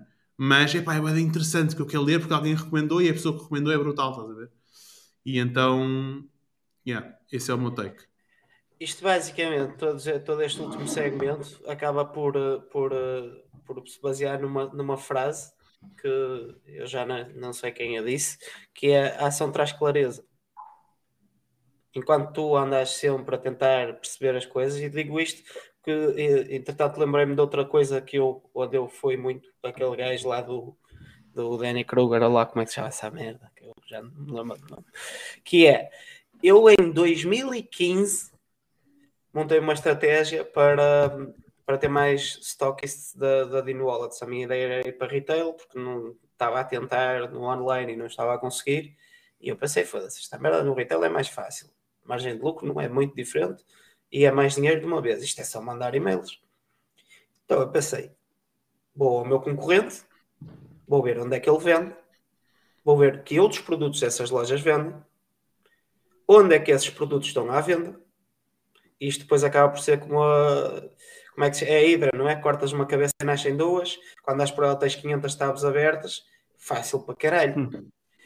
Então eu, antes de começar, o que é que eu fiz? Vou fazer já aqui uma base de dados, que é para depois mandar o e-mail todo de uma vez e é só. Tuc, tuc, tuc, tuc. Porque na altura eu não tinha a produção própria, ou seja, tinha que, uh, tinha que alugar um. Uh, tava, fazia na universidade e tinha que alugar a máquina tipo o dia todo. Estás a ver a ideia? Pagava a hora, mas tinha que conseguir fazer o booking do, do tempo que precisava. Nunca mandei um e-mail e tenho uma base de dados com 5 mil. Porquê? perdi-me tanto naquela merda, ou seja, eu não provei que a minha estratégia funcionava porque não a apliquei. Fiquei pela, pela teoria. E perdi tempo com aquela good, merda. Yeah. Tiveste o feel good ao reunir aquilo tudo, não é? Yeah, tipo, isto, ui, yeah. isto, isto, quando eu disparar este e-mail e depois ficou-me sempre aqui como, como, uma cena, aqui atrás, como quem? Quando se algum dia isto der ah. merda, tenho sempre aquela ali que me vai safar. Isso é aquela cena que eu digo, eu não sei se aí na, na, tua zona dizem, mas pelo menos nós aqui dizemos. É a cena da tesão mesmo. É, é, é, merda, é. Um gajo, Estás a montar uma estratégia altamente complexa. Vou fazer porque, e acontecer. Porque em teoria, se isto, em, em, teoria, se isto fosse matemático, ok? Em 5 mil, 100 abriam. Dos 100 eu só precisava de 1% yeah. para coisa. Tu conseguia reunir 5 mil e-mails em 3 dias. Ou seja, de 3 em 3 dias eu estava a fazer pelo menos uma venda. Ok? E, e é daquelas merdas que metes num Excel e a matemática bate toda certa. Até que tentas fazer, que eu nunca tentei. Fala nisso, vou tentar fazer essa merda. Só para provar o meu ponto. De certeza que dessas 5 mil, metade já fechou, já aconteceu qualquer merda. Mas pá. Mas ao menos já sabes, né? Yeah. Aliás, tipo, a ação trazia-me clareza. Eu neste momento podia estar a dizer isto funciona ou isto não funciona. Neste momento isto é só uma estratégia. Yeah. Eu por acaso ia-vos fazer uma pergunta, agora por causa disso da clareza uh, e a ação, que é, vocês não sentem, eu sinto isto muitas vezes, não sei se é problema meu, por, por várias coisas que se passam e tal, mas eu há momentos em que eu me sinto, opa, eu não quero dizer exausto, mas estar aqui constantemente e estar a ver sempre cenas a pingar, tipo, merdas a acontecer, coisas a aparecer, conteúdo para consumir, merdas para ver, e agora aconteceu isto, e agora aconteceu aquilo, e agora o gajo tem que aprender isto. Eu fico mentalmente exausto uh, e muitas vezes tenho mesmo que me afastar um bocadinho disto e dizer, pá, já chega. Tipo, vou só fazer aquilo que tenho a fazer, nem vou abrir o Facebook, nem vou abrir Instagram, nem vou abrir YouTube, pá. Eu fico só na cozinha, aqui no Business Manager, a fazer o que tenho a fazer e não faço mais nada. Não sei se vos acontece isso. Tipo... Porque basicamente, eu acho que a sensação que isso me dá é que basicamente cada vez que tu desbloqueias um novo conhecimento, um novo skill, a montanha começa a ficar maior. Porque o desafio vai ser sempre maior. Porque, número um, na nossa área, tudo o que nós sabemos dois para amanhã pode virar obsoleto. Claro. Pronto. Já por si, tudo aquelas skills que tu masterizas, tens que estar atento. Se ainda queres adicionar mais skills ao teu portfólio, tu estás a adicionar mais problemas. Porque tu até podes aprender a fazer aquilo. E dois para amanhã é mais uma coisa que tu vais ter que estar em constante update. Daí que, eventualmente, quando chegas a um ponto onde já masterizas as coisas suficientes para conseguir fazer a roda rodar e sabes que se soubesses mais isto, se soubesses mais aquilo, se soubesses mais aquilo outro, o teu negócio crescia, é a hora de se calhar, em vez de tentar ser tu a aprender, contratar. Sim. Há um colaborador meu que de vez em quando manda-me com esta, que é uma frase com três palavras, super simples, que é aprender, desaprender e reaprender. Tipo, quem tiver a capacidade de fazer isso vai estar sempre updated com qualquer coisa, não é? Quantas profissões hoje já são obsoletas? Muitas. Né? Quantas profissões acabam todos acabam por se tornar obsoletas? Quantas profissões aparecem porque existe uma nova necessidade, não é? Há pessoas que são designers de NFTs. Isso não, há dois anos não existia, não é? Programadores um, de blockchain, não é? Tipo... Solidity, não é? E então, por exemplo, um, é que estamos em constante. Uh, mais uma frase para a moldura eu, João, eu quando, quando, quando, emoldurares, quando emoldurares a, a frase da, da, masturbação mental, eu quero ver. Manda-nos uma foto que a gente publica aqui. Se, quiser, se quiseres, há uma marca chamada Nord, encontras em nordsoul.com que faz esse serviço. Exato. Já viste?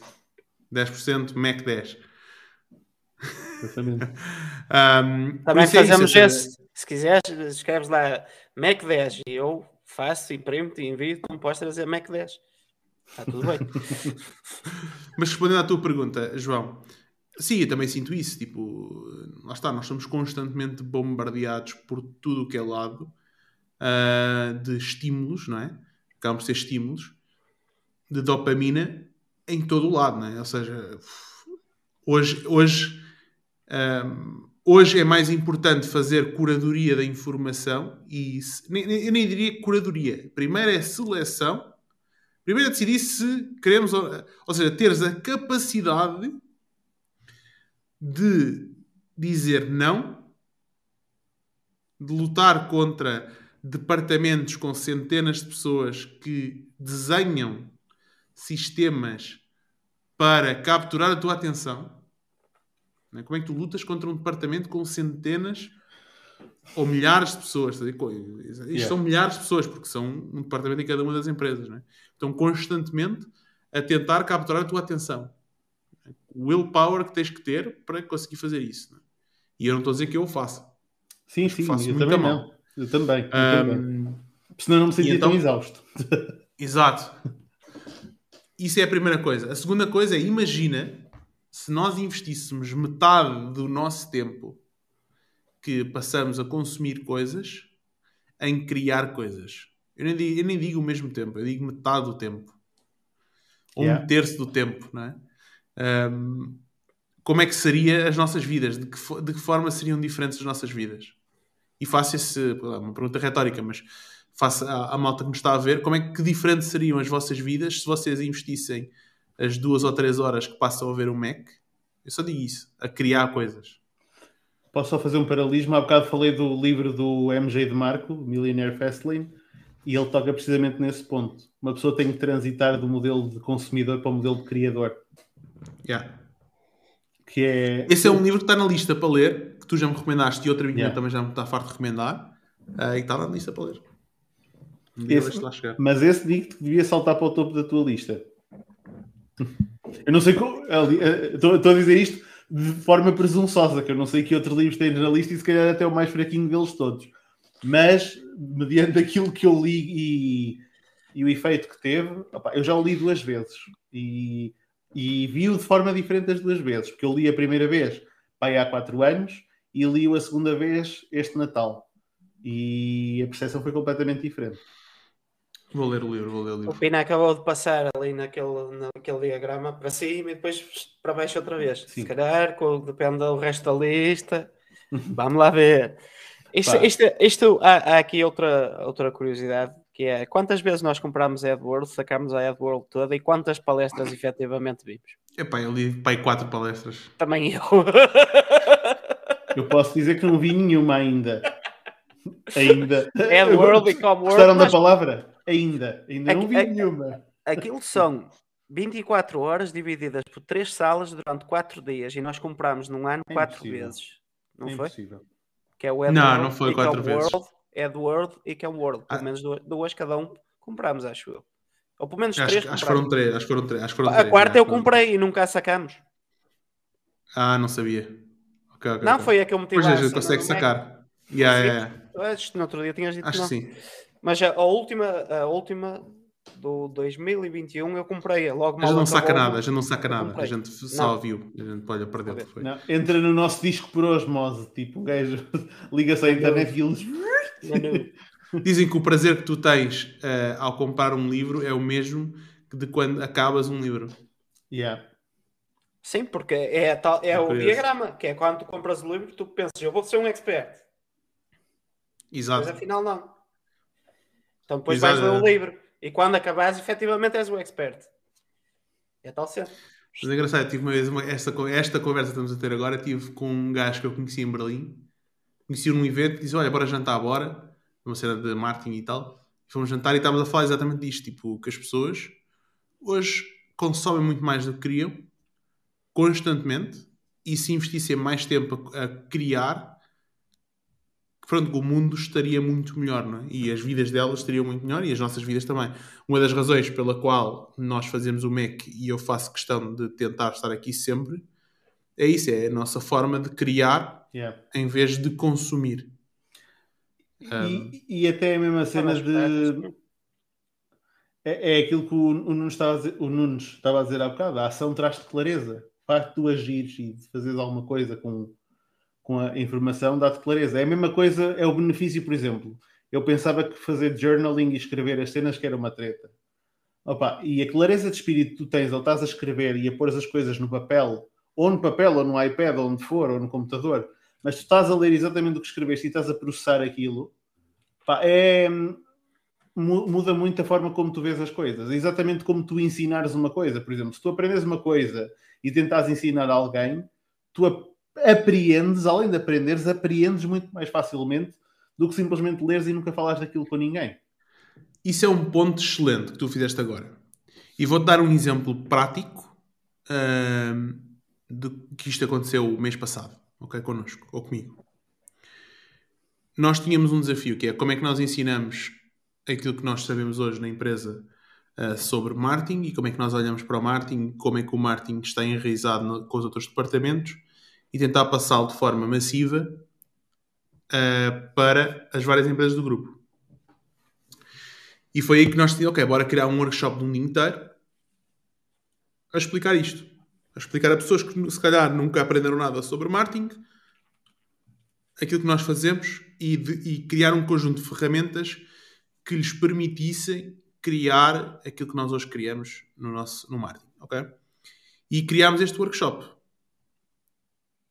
E ao criar este workshop, tivemos que organizar a informação de forma a poder ensinar a estas pessoas que não percebem nada do assunto, ou que percebem muito pouco sobre o assunto, e criar um conjunto de ferramentas que a ferramenta em si é que fazia parte do trabalho porque a ferramenta organizava e estruturava a informação.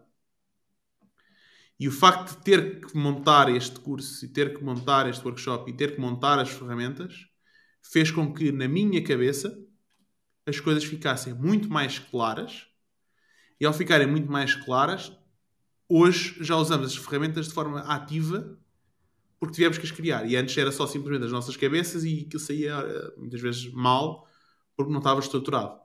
Um, e foi curioso o, o, este processo. Não é? Yeah. O facto de estar a ensinar, um, como o João diz aqui bem, ensinar é a melhor forma de aprender.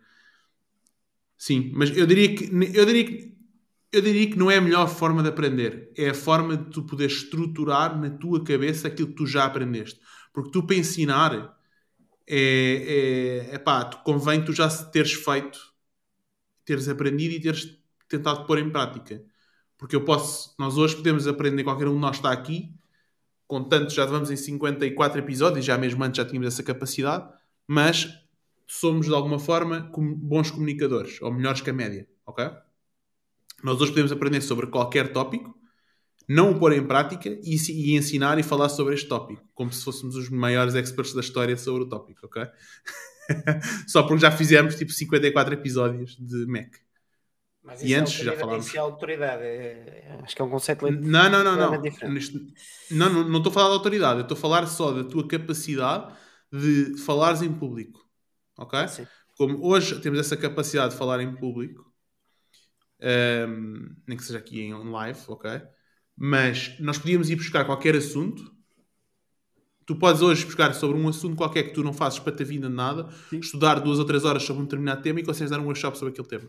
Exato. Por exemplo, Mas não tens há... o conhecimento específico das nuances, estás a ver? Há aquela questão profunda em que uma pessoa se analisar bem e se olhar para as coisas de forma tipo exata, nós podemos raciocinar relativamente a este tema e depois começar a pensar que, ok, nós podemos aplicar isto num contexto real ou num contexto figurativo e eu acabei de estar aqui 20 segundos a dizer uma merda que não estou a dizer nada de jeito.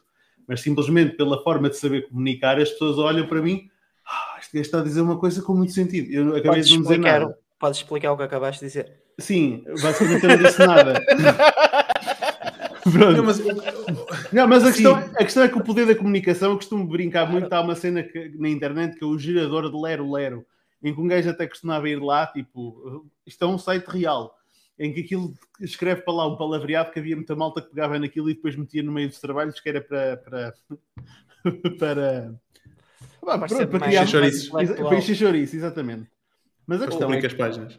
Isto quer queiramos, quer não, isto é uma capacidade de comunicação, porque tu efetivamente podes não dominar o tema, mas tu podes criar uma percepção para quem está a ouvir do outro lado que tu efetivamente estás seguro daquilo que tu estás a dizer, mesmo que não estejas. E depois tem a ver com muitas cues, tem a ver com a forma como te explicas, com a tonalidade, com a própria forma como tu fazes estas inflexões e estas maneiras de falar e não sei o quê. É, isto tudo contribui para a percepção que a outra pessoa vai ter sobre ti. E tu até podes não estar a dizer nada de jeito, podes estar simplesmente ali numa verborreia e se fores um gajo que até tem alguma capacidade de improvisação e de tirar merdas para o ar, ah, a malta está ali toda, uau, e, caralho, e tu sabes, tipo, tens plena noção que não estás a dizer nada de especial. Um, um dos meus passatempos, um dos meus passatempos favoritos é, é ir a bares e conversar sobre futebol normalmente. Okay? okay. E é, é impressionante a, a, forma como a internet móvel mudou isso. Porque antes tinhas muitos gajos que tu, pronto, eu comecei há 10 anos atrás a fazer essa atividade, não é? Agora passei uma puta. há 10 anos atrás, e há 10 anos atrás muita gente me comia de paleio. Exatamente por isso, pela forma como colocava as situações, como tinha a vontade de falar sobre seja o que for ok? Até que chegou a minha vez de ser eu a comer o pessoal de paleio, cara. Só que agora tu não comes ninguém de paleio. Só vai à internet e vê, não, estás a mentir. Não, isto não é assim. Não, isto não sei o Não mintas? Sim. É, é, este é um ponto Mas às vezes está a piada, meu. Este, este é um ponto fundamental. Tem Ser piada. um bom comunicador e saber falar e saber utilizar a, a, o dom da palavra tem, é um poder que tem uma grande responsabilidade. Um gajo pode usá-lo para o bem e para o mal. Nós aqui tentamos usá-lo para o bem, obviamente. Wink, wink. É, é, não, eu já percebi qual é o ponto do Guilherme. É que quando ele diz que o Benfica é o melhor clube do mundo, ele sabe que está a mentir. Mas pronto, estás a ver? É aquela necessidade que ele tem. Agora, amanhã falamos. Ai, opa. Que e, atenção, isto é uma, e atenção ao que o Benfica joga, isto é, é preciso ter uma confiança do caralho para dizer uma coisa destas. Amanhã o Benfica vai jogar com quem? Ah, é Benfica Sporting. Ah, é, boa, não seis, sabia. Acho eu. Ou é Sporting Ah, Benfica. boa, já boa, não. boa. Ai, opa. Não, mas, mas é, é, é isso. Ahm, boa. O que é que, que é que são ahm, blogs que vocês epá, estimam como sendo boas fontes de, de- de conhecimento? Pode ser blogs ou pode ser canais de, de YouTube, Ok. ok? Pronto, eu já, já falei há pouco do, do blog do Shopify, ok? Eh, há, um, há um canal do YouTube, para mim é, é- é espetacular, que é o Measure School. Muito Measure fixe. School ensina-te muito sobre a parte do Google Analytics, Tag Manager e etc. Basicamente, se quiseres perceber qualquer coisa sobre Tag Manager, tem lá. Tens é que buscar fragmentos a diversos vídeos, mas para perceberes a mecânica e para depois também usar a massa cinzenta para criar cenários onde vais aplicar aquilo, é top. Porque o Google Tag Manager ah, acaba, acaba por ser uma ferramenta de no-code, no fundo. E ah, o Google Tag Manager é uma ferramenta poderosíssima. Tu podes usar o Google Tag Manager até para introduzir conteúdo num site mediante o URL, por exemplo. Podes usar para, para, para um sem fim de coisas, para adiar código, para, para, para colocar o site mais rápido. Depois vai da tua criatividade. Mas para mim, tudo o que eu faço com o Google Tag Manager veio de lá, não veio de mais lado nenhum. Foi lá que eu aprendi tudo, basicamente. E, e, é- e é- o conteúdo é mesmo muito straight to the point. É, aprenda a fazer isto e tu vais aprender a fazer aquilo que ele te disse que, vai- que- que vais saber fazer. É, pá, eu gosto muito. E depois tenho também aqui um outro, um outro site que eu gosto muito, que é o Really Good Emails. Aqui já não é, Hum. ninguém te vai ensinar nada. Uso mais numa uma, uma fonte de inspiração, que também é uma forma de consumir conteúdo ativamente, que é olhar para o que os outros estão a fazer, ok? E perceberes, isto é capaz de funcionar, vou aplicar isto. Que é a mesma coisa que analisares a tua concorrência, no fundo. Aliás, outra dica que eu dou ao pessoal é vão aos vossos concorrentes e subscrevam as newsletters deles todos. Eu tenho um- uma conta de e-mail que tem tipo 30 mil e-mails. Eu se um dia pegar uma tarde daquilo, eu vou buscar sacadas que não lembram ao menino Jesus. Porque é muito difícil tu planear 52 semanas de newsletters, por exemplo. É difícil tu conseguires comunicar numa base regular com a tua audiência e manter, mantendo-te relevante e não sendo chato, no fundo. Porque tu queres evitar que eles saiam da tua lista. Ou não. Pode ser uma estratégia fazê-los sair da lista. Isso, isso é um Exato. muscle, não é? Tu, tu podes. Tu... Isto é como se és um criador de conteúdo, independentemente de criares em blog, criares em whatever, pronto, ou como um youtuber ou o que for. Eu acho que o e-mail acaba por ser uma forma de comunicar, um canal, em que tu chegas a um ponto em que já estás com o músculo tão bem trabalhado, tu consegues criar histórias, é um bocado aquela cena do soap opera sequence eh, e contar cenas tipo do dia a dia e envolves a pessoa ali naquela narrativa Olha- própria. Pá, hum, acho que se calhar para alguém que nunca fez é difícil, mas para alguém que faz isso numa base diária é tipo mais um, mais um dia de trabalho, estás a ver? É, é, Nós estávamos a ter esta conversa no outro dia sobre no, no, no- chat privado, não é? A história da, consisten- eh, da consistência Yeah. eh, trumps eh, quality. Por causa lá da história do, do, do Roberto e tudo mais, né? Estávamos a falar exatamente disto. do- já vamos em 54 episódios, mano. A gente. Isto parece que foi ontem que a gente começou isto, mas 54 episódios são muitas horas, pá. E Yeah. só porque a gente tem a consistência de uma vez por semana o episódio tem que sair. E Mas cumprimos quase sempre. E se tu fores a ver, os nossos, a nossa, os nossos números caíram um bocado quando deixámos de ser consistentes, quando passámos uma, um mês de férias. Eu não me lembro quais eram os números. Era nem basicamente depois. 70% superior. Ok. Em live. Em live. Pessoal, voltem!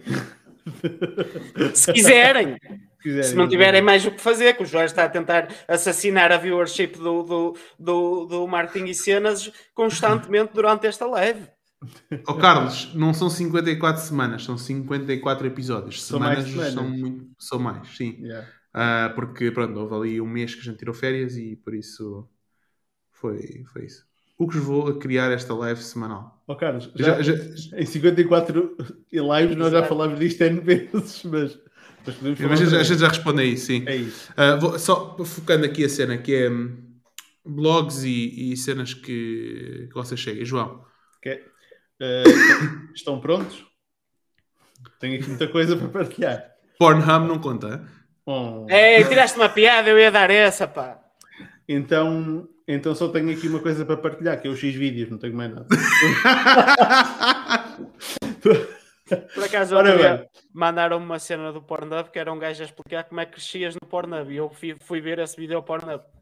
Sabes como é que tu cresces no Pornhub? Como é que fazia, fazia o SEO dentro do próprio Pornhub? Man, a melhor, ah, forma, okay. a melhor forma de tu cresceres no Pornhub é tu começares a ver e vais ver que cresces.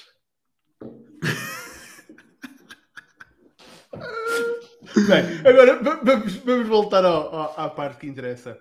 Uh, falando de porno, estou obrigado. Falando de vlogs. Isso foi aquela disse. foi aquela disse.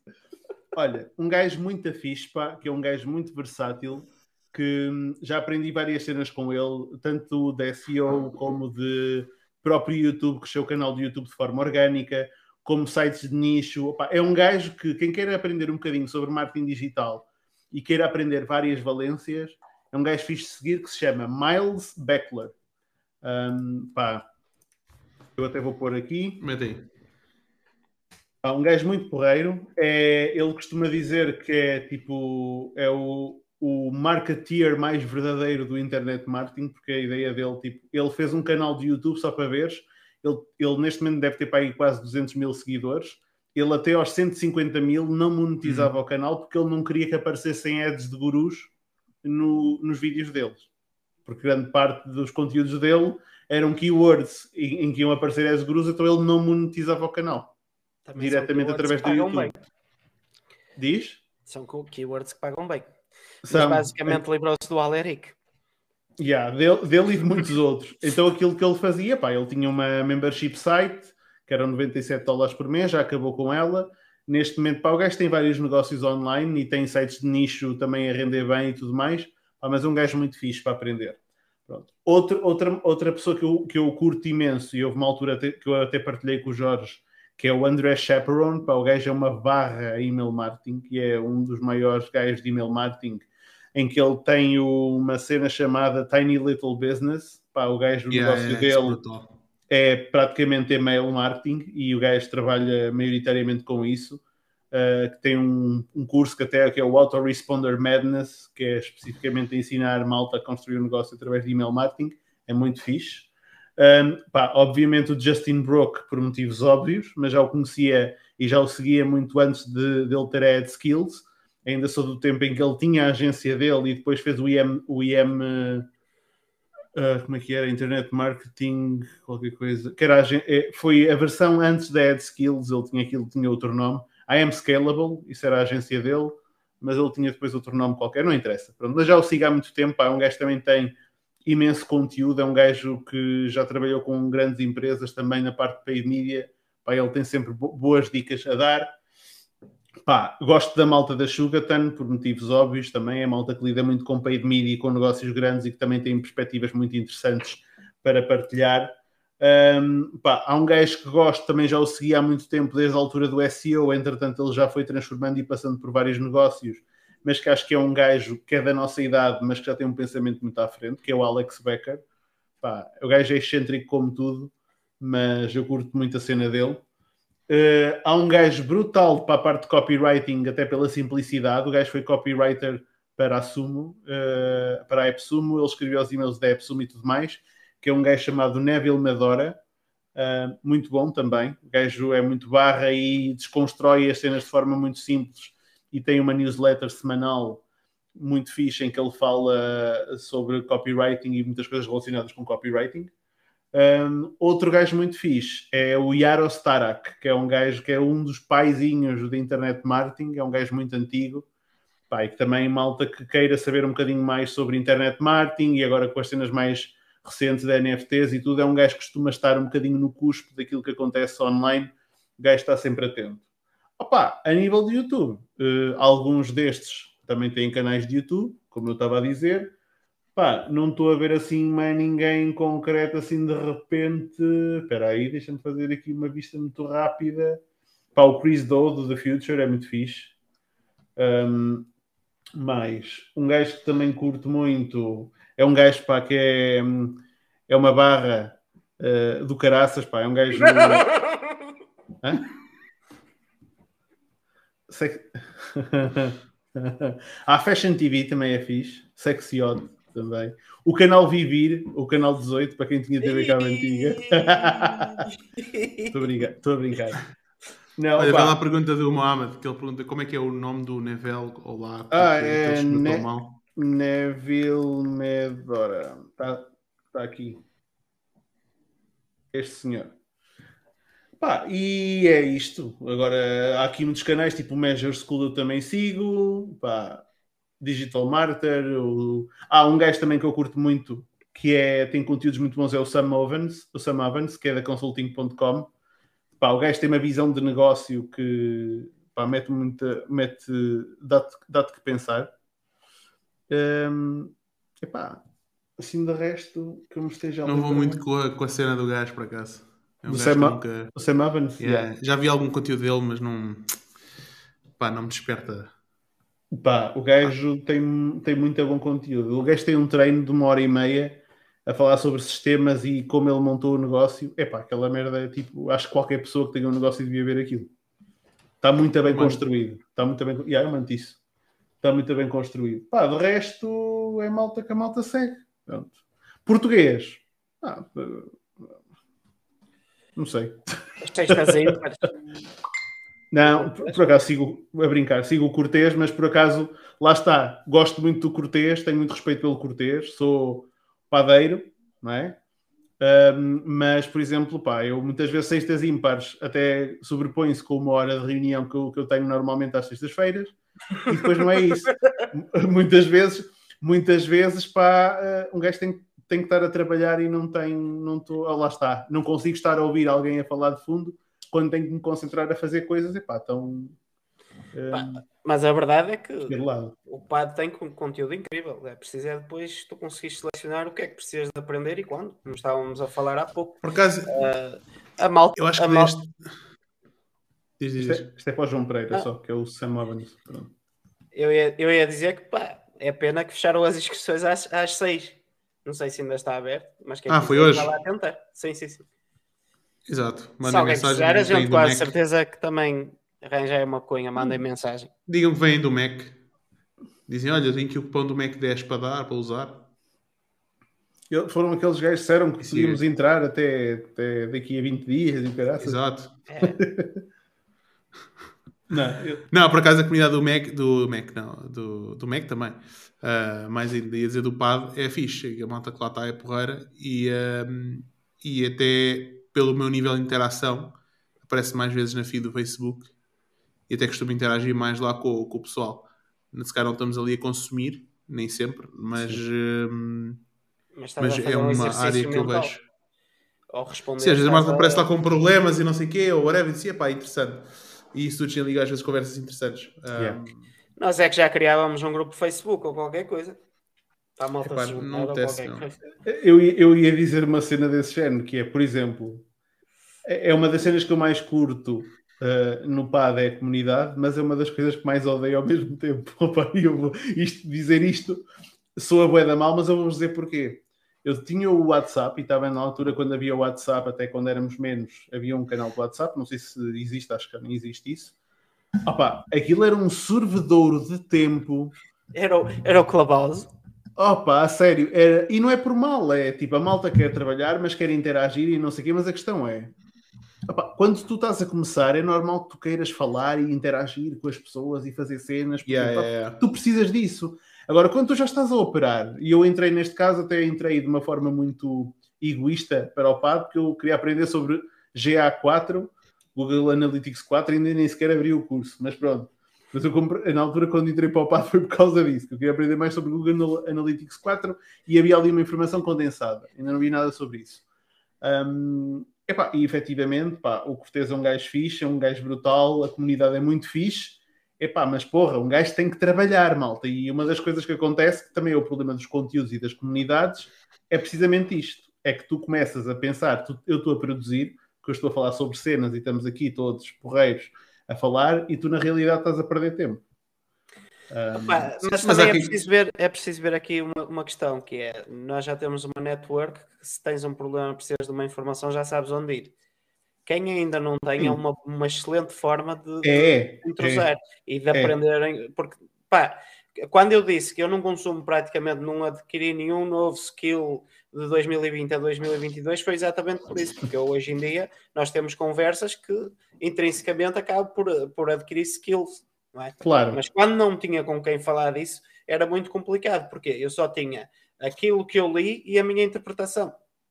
Sim. E depois meter eu em prática levava-me a, a, a, a, ter mais, mais, uma, mais uma camada de, de de, de informação. No entanto, tu chegas a um ponto onde isso pode ser literal, que é de, de, criar, criar crenças na tua cabeça. Ah, isto não funciona. Se calhar faltava só um tweak assim, aqui, aqui, que tu não conseguiste pensar nele, mas que alguém te ia dizer como é que é. E aí é que está a importância de, das comunidades, que é tu conseguis criar uma, entrar numa comunidade e eventualmente criar empatia e criar a tua network com duas ou três pessoas, ou cinco, ou seis, claro, já, claro. quando depois já vais ter essas conversas de forma mais filtrada e mais produtivas. Sim. Ah, As coisas têm que estar é todas em algum lado. Eu vou, eu vou fazer aqui uma take. O meu take é este. Eu acho que desta dica uma vez ao Roberto, que foi um, o PAD tem tanto conteúdo que tu nem sabes onde começar.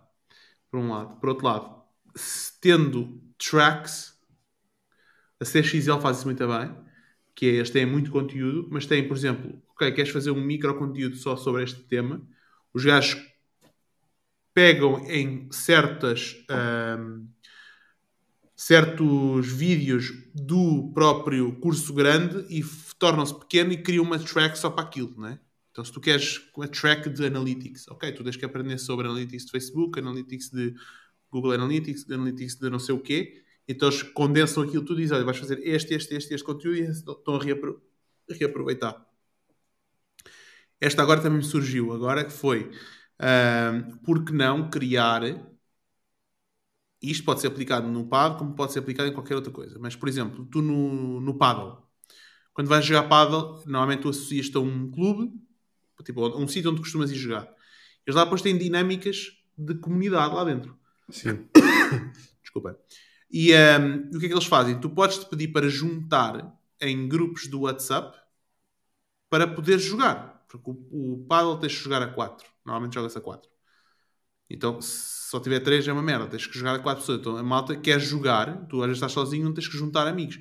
Então, o que é que a malta faz? Ok, vou-me juntar dentro do, do, do, grupo do paddle de nível 4, porque sou malta que está dentro do meu, no meu nível. Tu queres jogar contra a malta que está mais ou menos dentro do teu nível. Porque se jogares muito acima, os gajos vão te destruir. Se jogares muito abaixo, não é tão divertido.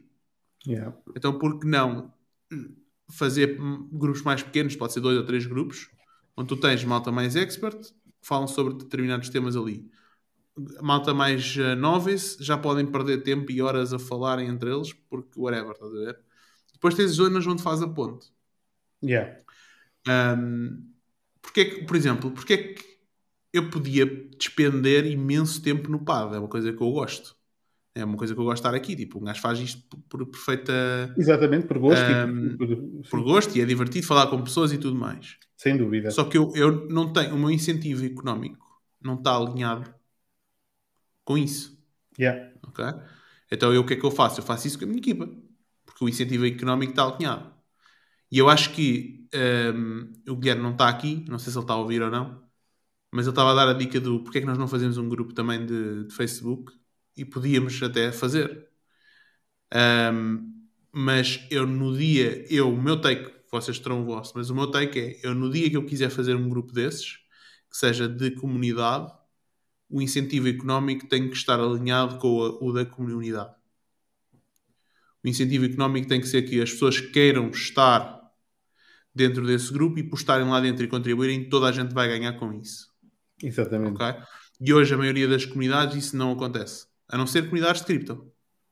Nas comunidades de cripto isso acontece. Porque eu compro um NFT, por exemplo, para ter acesso àquela comunidade e se o conteúdo de, daquela comunidade for bom, eu não quero vender um NFT. Então, se eu não quero vender um NFT, o preço sobe. Porque há mais gente a querer entrar do que pessoas dispostas a vender. Yeah. Um, e para mim, as comunidades de hoje deviam ser todas assim, não é? Deviam ser de pá, o incentivo económico estar alinhado com o quem contribui mais para dentro da comunidade.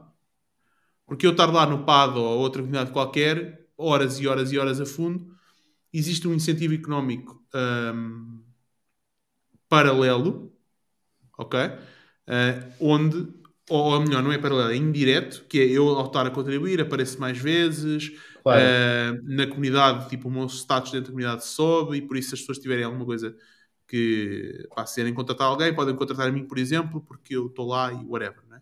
Existe, existe muita gente a fazer isso dentro do PAD, e está tudo bem, porque gera um valor e claro, okay? claro. Um, mas, mas, mas pronto, o meu take é esse. Ou seja, hoje em dia as comunidades, os incentivos económicos têm que estar alinhados. E eu digo incentivo económico porque se tu alinhares, tipo, eu vou lá e contribuo até um determinado ponto, que é o quanto é que eu estou disposto a fazer e quanto, é, quanto tempo é que um, eu predispus a fazer isso. Porque eu tenho pessoas que mandam mensagem e não respondo porque não tenho tempo. Yeah. Mas eu acho que tem que haver também uma coisa, Jorge, e acho que o incentivo económico eu estou a olhar para isto até e eu estou muito alinhado contigo. Eu acho que isto tem muito a ver com barreiras de entrada. Pá, é exatamente como tu dás conteúdo gratuito e dás conteúdo sob a forma paga. O conteúdo gratuito está disponível na internet. Basta uma pessoa querer procurar, ter o tempo de procurar e depois ter o trabalho de fazer a, a seleção e depois a curadoria, não é? E efetivamente perceber isto é um conteúdo válido ou não é. E isto tudo tem um custo. As pessoas, a maior parte das pessoas não nota isso, mas isso tem um custo que não se vê, é invisível, é o tempo e que é muito mais valioso que o dinheiro que poderia estar a pagar por isso. Daí eu dizer que existe espaço e acreditar também que uh, os infoprodutos têm a sua razão de ser. Agora, eu acho que um gajo criar uma comunidade, e estou a falar isto, é o que eu acho. O PAD é um bocado diferente porque é uma comunidade paga, não é qualquer pessoa que entra para o PAD, não é? E uhum. acaba por, por fazer valer aquilo que eu estou a dizer. Uma pessoa criar uma comunidade sem nenhuma barreira de entrada, traz-te muito tipo de pessoas que também não te interessam, na medida em que tu podes estar a dar o melhor conteúdo do mundo e a fazer o melhor trabalho do mundo, e essas pessoas não vão dar o devido valor porque não têm skin on the game, não, têm, não estão invested, ou seja, não estão dedicadas. E quer queiramos, quer não, uma das formas das pessoas demonstrarem dedicação porque lhes custa e lhes sai do pelo é precisamente o pagamento uh, de algo. É, uhum. é um commitment, é um compromisso que fazem. E o pagamento, quer queiramos, quer não, ainda é uma forma de compromisso muito válida. Antigamente havia a palavra, hoje em dia a palavra vale o que vale. Eu, para mim a palavra é importante, mas para muitas pessoas não é. Uh, e não é por mal, não é que elas sejam más pessoas, mas simplesmente a palavra já não tem o mesmo peso que há uns anos atrás tinha. Hoje em dia o dinheiro é uma coisa que tem peso, que é algo mais escasso. Sim. E as pessoas sentem-no. Um, mas é, eu percebo o que tu dizes, a questão, e, e eu, eu, concordo contigo. Por isso é que eu dei o exemplo dos NFTs, porque as yeah. pessoas para comprarem um NFT têm que investir e comprar. Exatamente. Despender dinheiro para comprar um NFT. E o preço de compra é um, é um fator uh, uh, limitativo, não é? Yeah. E isso acontece, e eu concordo. Agora, o, o, por exemplo, a questão do PAD ser pago para entrar e o valor, um, ehm, Mas o valor, valor é que muito... entra o valor e o, o preço do pad está muito barato para o valor que entrega. A meu ver. Mas, é, é, e a barreira tá mas isso é sempre o objetivo. Calma, tu tens que ser sempre. Deixa. A barreira de entrada acaba por não ser assim tão grande quanto isso. Num 365 euros não é propriamente muito seletivo. Depende. Eu acho que não. Mas para o propósito, tá, tá, para o propósito, o preço está. Para o propósito é justo. É para, é, é, é, no fundo, o PAD é para todas as pessoas que de alguma forma estão uh, a trabalhar com o, o meio digital. E, e, e, pode ser pessoas de entrada, de pessoas cujo o, pronto, que geram um pouco valor dentro da. Não é um pouco valor, não, não estou a encontrar a palavra certa, mas pessoas que estão no início, pouco, pouco ganham, sei lá, 800 euros ou 900 euros por mês e conseguem entrar e o valor é justo para elas. E pessoas que estão a ganhar, sei lá, 50 mil por mês, ok? Todo tipo de pessoas. Um, em diferentes níveis. E eu acho que justo é aquele valor. Claro que aqui, eu não, por exemplo, a questão do. Eu não, eu não, eu não, eu não consigo comprar um, aquilo e depois revender a minha, a minha entrada Eu estou a tocar isto neste ponto. Uh, e atenção, não estou a cascar no PAD. O objetivo não é esse. Eu estou a usar o PAD como exemplo. E usamos Exatamente. o PAD para exemplos muito bons e usamos o PAD para exemplos diferentes, ok? Um, porque estamos, estamos, estamos dentro da situação e eu adoro o e adoro o Roberto, e adoro as pessoas de Platão e tudo. Pá, fixe, porra. Mas vamos usar isso como exemplo porque muitas das pessoas que estão, no, que estão nos ver também estão no PAD. Conhecem, okay? exatamente. E fazer, e, e fazer pensar a situação. Um, uma das e vantagens. E estamos a ter um discurso construtivo, acima de tudo. Claro, sim, sem dúvida. Sim, e eu já tiveste, e eu não sei se tiveste a conversa com o Roberto. Tive um princípio desta conversa e, acho, e foi daí que surgiu a tal história dos, daqueles cursos dados pela comunidade. Ok? Um, quando tu tens um NFT como fator de entrada para uma determinada comunidade, coloca peso coloca uma responsabilidade acrescida sobre uh, os criadores ou os, os, os as pessoas que fazem manutenção, não é, não é mentores, mas as pessoas que fazem a manutenção da comunidade, que é, por exemplo, o Roberto e a sua equipa, ok, como são os principais pessoas nisso, em entregarem ainda mais valor. Ou entregar valor não vou dizer ainda mais valor, porque a malta da comunidade do PAD faz a manutenção, entregam bastante valor. Mas põe essa pressão. Porquê? Porque um NFT eu posso vendê-lo quando, ou posso pô-lo à venda quando eu quiser. E vamos imaginar que o preço de, de, de, de mint, de entrada para a comunidade, são 300 euros. Ou vamos dizer, dizer, são 100 euros. Só para fazer um número redondo. E se o valor que é entregue dentro da comunidade for baixo, qualquer pessoa pode vendê-lo por 90 pode vender por 80, pode vender por 50. E se as pessoas que estão a, a tentar entrar dentro da comunidade, porque é que haveriam de comprar a, aos, manuten às pessoas que fazem a manutenção da comunidade por 100 euros quando podem comprar por 80? Estás a ver? Ou seja, põe uma pressão acrescida sobre as pessoas que fazem a manutenção da comunidade e as pessoas que estão da própria, dentro, da própria comunidade de entregarem imenso valor para poder manter o preço lá em cima. Estão a ver?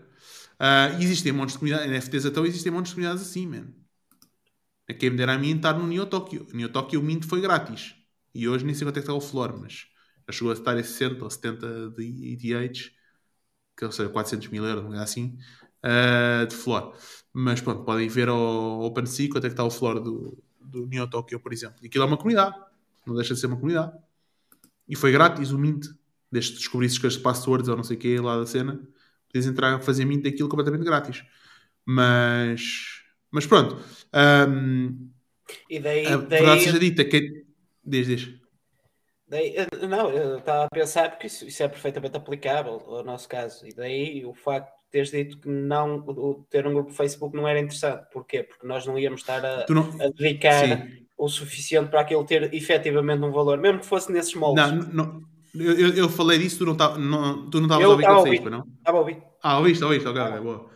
Um, sim, ou seja, também por isso, mas também porque, para mim, o um modelo, se fôssemos a criar uma comunidade, de alguma forma estamos a criar comunidades. Estamos aqui a ver, claro. tipo, temos aqui pessoas sempre a ver-nos e tal. Por exemplo, o José Faria teve naquele workshop que eu dei, já agora, eu aqui, foi fixe. E não um, 10%. Pois não, eu depois mando os 5 euros.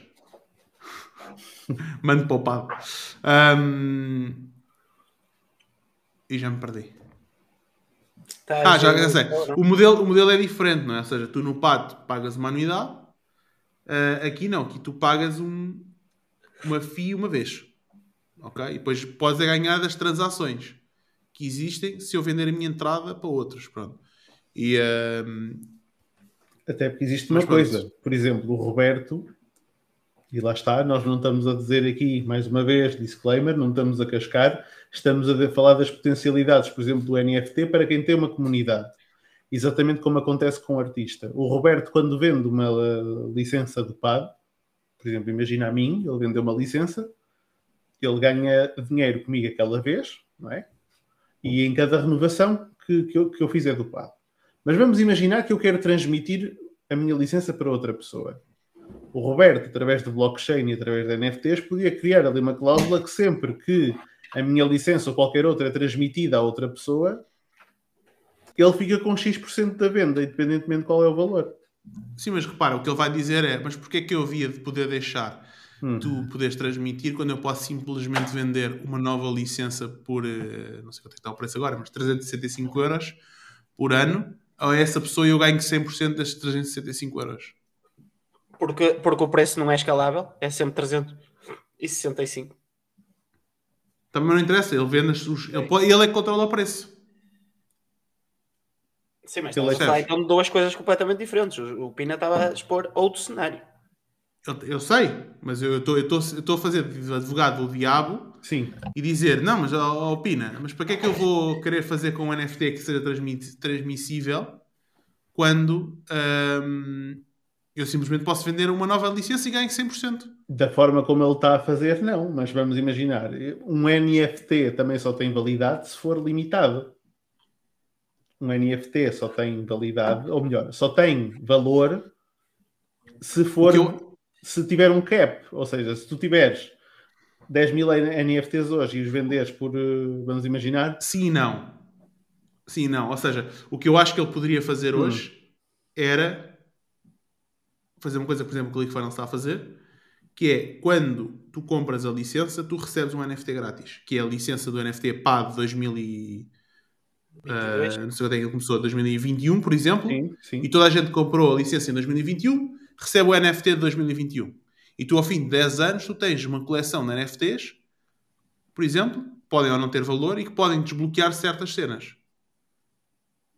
Sim, Agora, podes querer fazer a, podes querer fazer podes querer renovar eh, para ter o, mais um Chrome na caderneta. Não? O que tu podes fazer Exato. é, por exemplo, criar treinos e uma comunidade extra para quem tenha determinado número de NFTs. Exato, e aí isso acesso... já tem valor. E aí isso Exatamente. já tem valor. Só tem acesso quem tem aquele NFT. E aquele NFT podes comprá-lo a alguém ou não. Eu não ponho por ano. Estamos aqui a desenhar um modelo de negócio para alguém. Mas eu não ponho por ano. Eu ponho por número. A merda é essa. É. Porquê? Porque assim liberta, porque assim libertas, uh, por, ou por proezas desbloqueadas. Porque, número um, por proezas até mais fixe. Vais obrigar que o pessoal participe nas coisas, ok? E, e isto porquê? Porque assim tu todos o, o zero, ou seja, o primeiro que tu compras, tu continuas com essa porta aberta. E depois que estás na comunidade, podes ganhar perks por, por, por elevares a comunidade. Esses perks pode passar logo automaticamente por isso uh, ao terceiro, a terceira cena que desbloqueias para um grupo mais restrito, onde já não tens esse problema de ter tantas mensagens ao mesmo tempo e já tens pessoal que está a fazer a, a, o caminho contigo. E continuas sempre a conseguir ter. Uh, o teu modelo de negócio não fica propriamente alterado. Porque tu vais continuar a ter pessoal a entrar, pessoal a renovar, simplesmente estás a criar um subnicho no qual há um valor intrínseco que tu podes vender. Podes vender os teus cromos, basicamente. Sabes o que é que é engraçado? É o mindset das pessoas. É que nós estamos numa live em que estamos a falar que conteúdo seguimos e nós não estamos a falar de conteúdo, estamos a criar ideias. Ou seja, um gajo não, não está no. A criar valor para os Mas atenção que estas ginásticas. Ei, mas atenção que estas. Mas lá está. Por isso nós somos um bom conteúdo para o pessoal ver.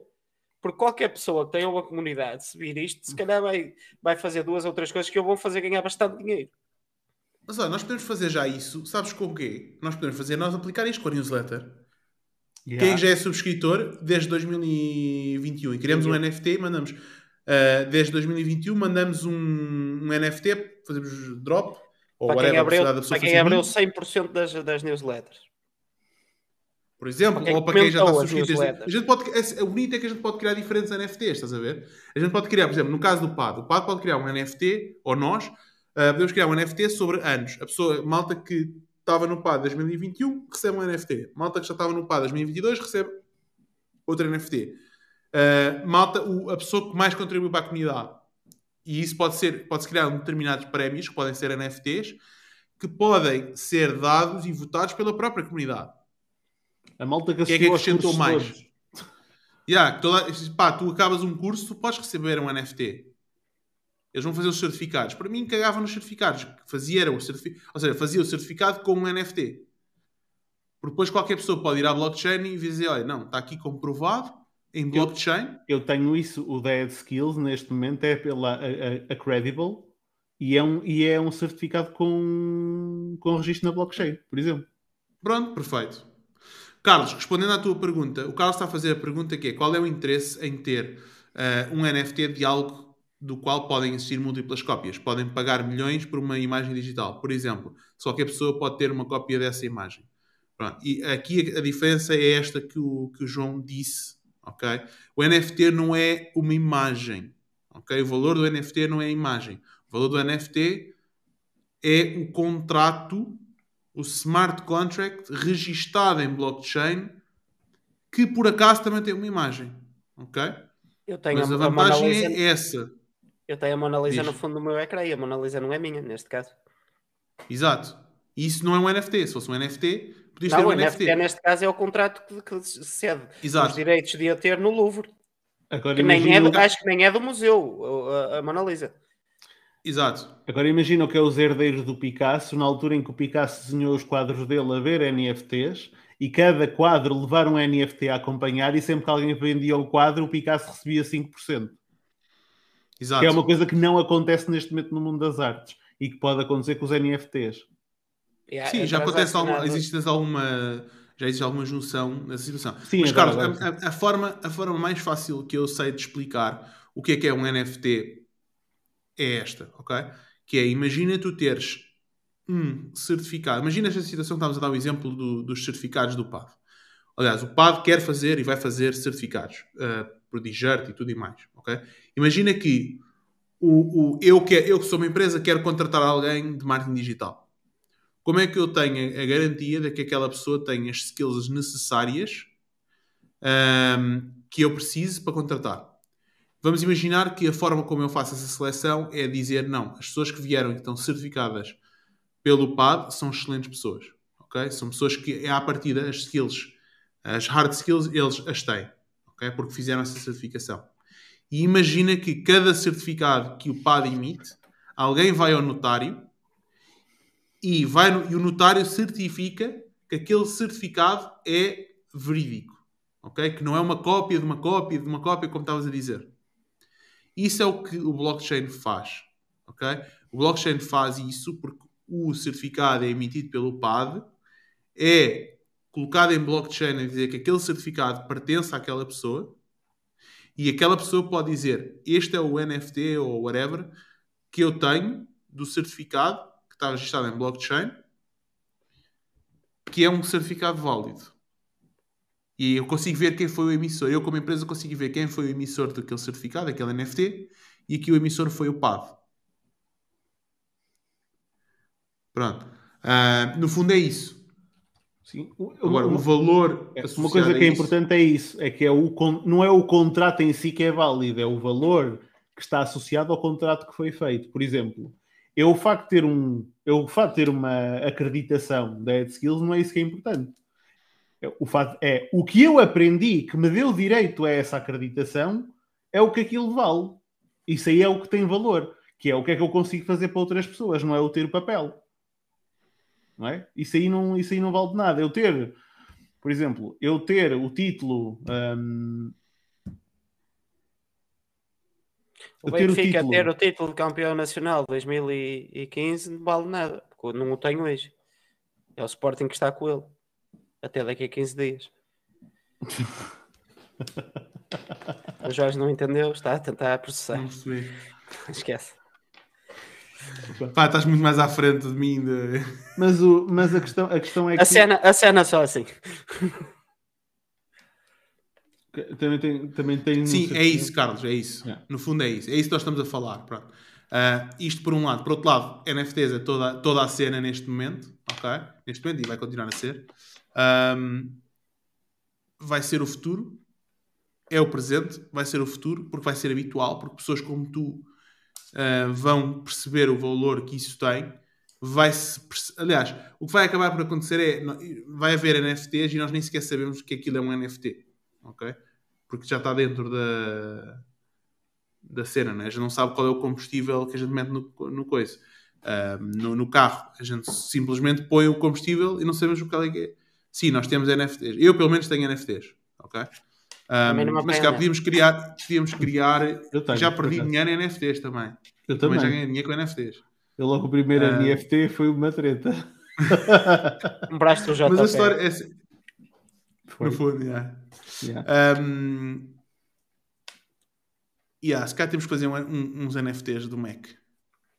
Mas, por exemplo, eu já comprei recentemente, comprei, não, até fiz o mint grátis uh, de alguns NFTs, que só paguei uh, as, as fees. de transação, exatamente, gas fees, um, e que, e que só, desde que tenho isso, eu não estou ali pela situação da valorização, mas olha, já tive acesso a eventos específicos de Borla, tenho acesso a comunidades uh, de Borla, tenho acesso a eventos relacionados com essas pessoas em que tenho um desconto, por exemplo, que normalmente as pessoas não têm. Ou seja, aí é que está o verdadeiro valor dos NFTs, não é o NFT ou a imagem em si. A imagem é apenas uma justificação, é como se fosse o Chrome da tua caderneta.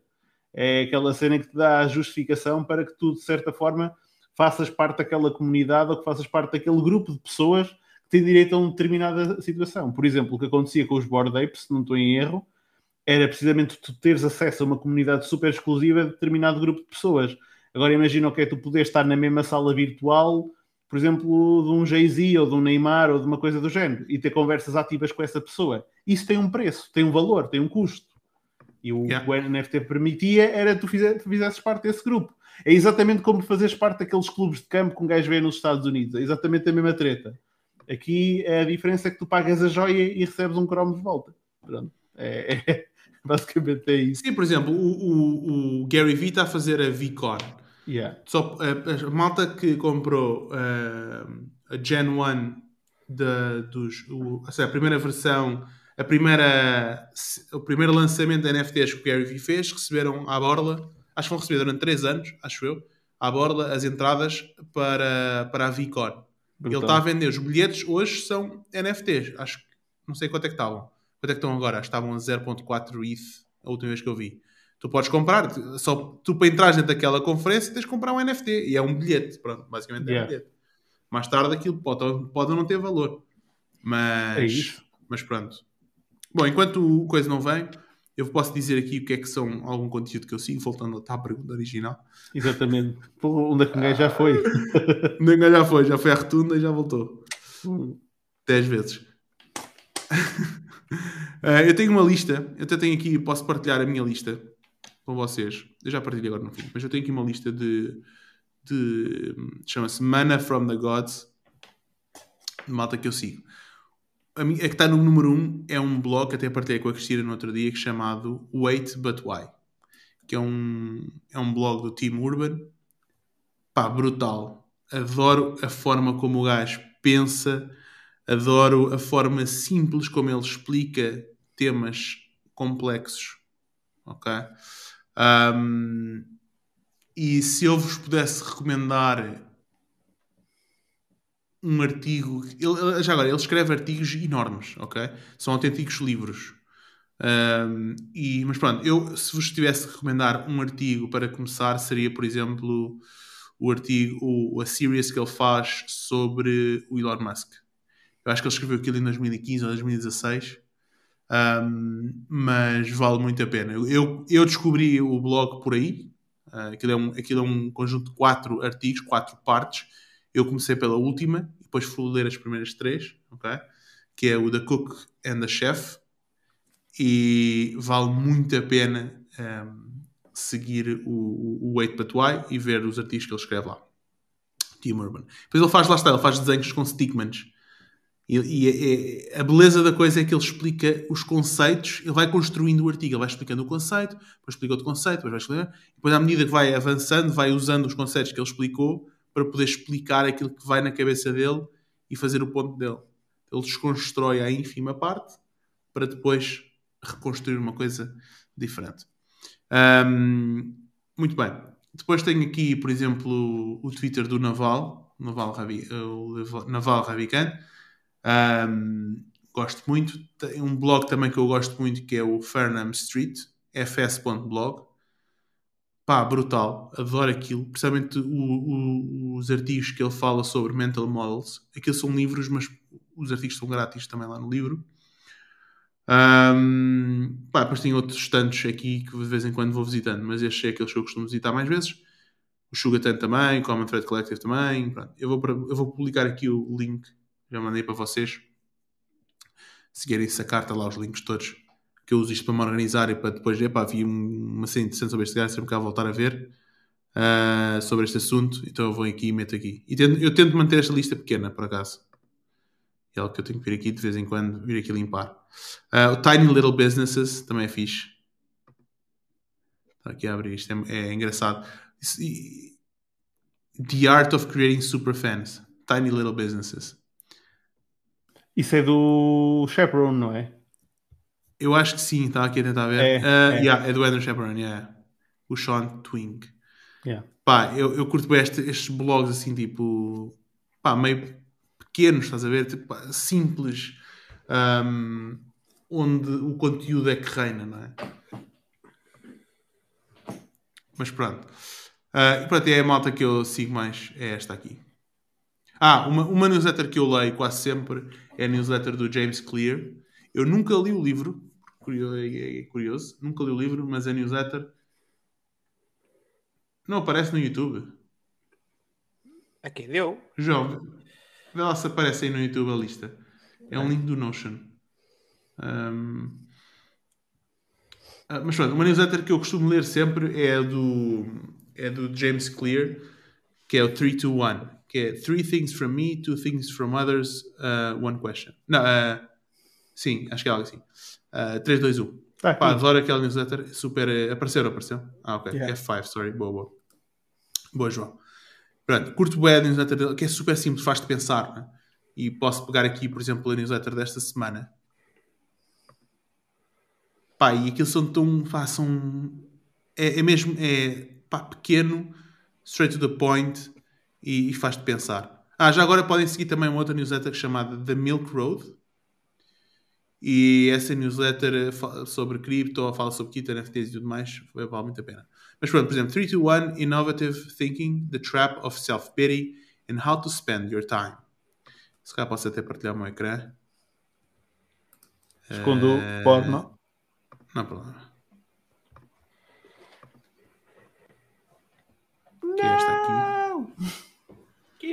3 to 1 Thursday, the most wisdom per word for any newsletter on the web. Peraí, tens Posso partilhar? É para partilhar? Ah, partilha, partilha. Ok. Tá. Pronto, vamos ver aqui. 3, 2, 1, James Clear. Here, three ideas, two quotes, and one question to consider this week. Three ideas from me. For those who expect everything, there are many curses. For those who, who appreciate everything, there are many blessings. True. Money is not the only way to improve life. Instead of widening your ma- margin of profit, widen your margin of leisure.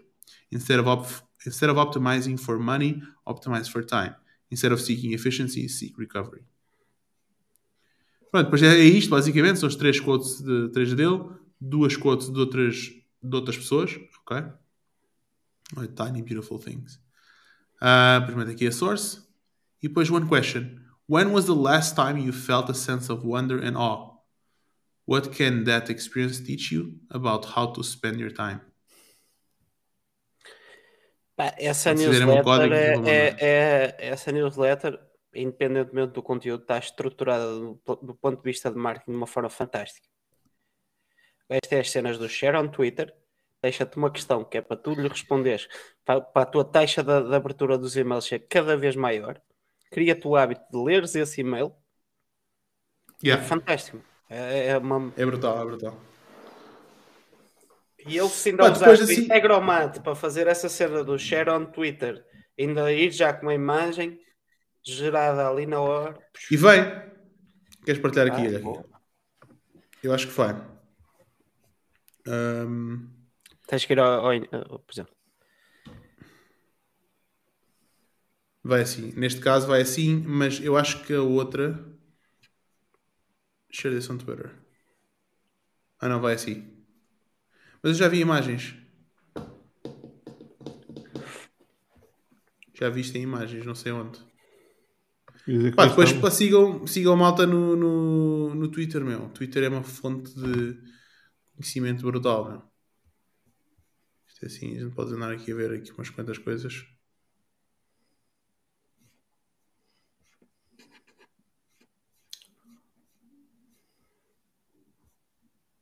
Ah, dá aparecer muita coisa sobre cripto, já apareceu umas quantas da cripto, outras também cripto. Cripto. Mas bom. O Twitter foi bom para mim esta semana, mas eu assustei-me quando vi que o outro queria comprar. Foda-se. Cagaçe. Usa o livro para criares o hábito de ler a newsletter. Pois, eu não li o livro por isso. Ó oh, Jorge, uh, também podemos sugerir aquele grupo que tu partilhaste uma vez connosco, o Nothing Held Back. Ah, yeah, esse grupo é brutal, meu. É, é brutal. Do Alan Sultanic, sim. Yeah. Procurei no. Eu acho, posso procurar eu aqui também mandar-vos. Aquilo é só. Gems.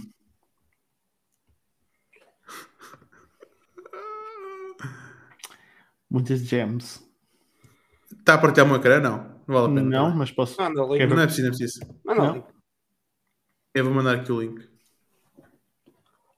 É esta aqui. Nós estamos a dar todos os nossos segredos já agora. Mas atenção, entrei, entrei na comunidade com o espírito de, realmente dessa comunidade, que é de partilha. Sempre que virem uma Não, é, nova, eu, eu não partilho nada lá, meu. Eu, eu não acho que estou a nível de, de malta não, que lá está para poder partilhar valor, estás a ver? É tipo, porra, é incrível. Mas olha que eu já vi Aliás, lá, eu já vi lá posts de gajos, tu depois vais a ver e o gajo começou há 15 dias, ok? Mas o próprio texto que o gajo lá colocou é brutal. Brutalíssimo. Mas os gajos mandam vir com a malta assim, meu. Os gajos vão mandar a altura que andaram a limpar essa malta toda um, e tiraram lá montes de malta porque o conteúdo é tipo, epá, este conteúdo é merda. Não, mas eu estou-te a falar de gajos que o conteúdo é bom, mas tu percebes que a experiência dos gajos não comporta, não computa com aquele, com aquele, hum, pois. com aquele conteúdo. Provavelmente sacaram do outro lado qualquer. Mas para mim isso também não tem grande Os gajos lá gozam bué com o ClickFunnels, não? Aí, meu, gozam bué, Estou sempre a cascar nos gajos. E eles usam o ClickFunnels, o cascam na malta da comunidade do ClickFunnels. Do One Funnel Away e o caraças e não sei o quê. Um, é engraçado. Pá, ultimamente tenho visto muitos vídeos do, do Alex Hormozzi. Também é máquina o gajo. Foi gajo yeah. na máquina. Aquilo, é, aquilo é o funil dele, aquilo é a cena de. É parte do funil dele para comprar empresas. E ele gajo investir em empresas. É os vídeos free que o gajo dá. O gajo diz, não tenho nada para vender. É verdade. E o gajo yeah. não tem nada para vender. Ele Ali. quer é comprar. Ele... Exatamente, ele quer é comprar, não tem nada para vender. Comprar. Mas isso faz. Tem 10 a 20 chamadas por semana. Yeah. E, e, e para preencher assim os, os, os requisitos são bastante elevados para conseguir uh, yeah, chegar yeah. À, à, fala com o gajo. Já tens que faturar pelo menos 3 milhões consistentemente. É um bocado complexo. Já andei lá a ver para vender.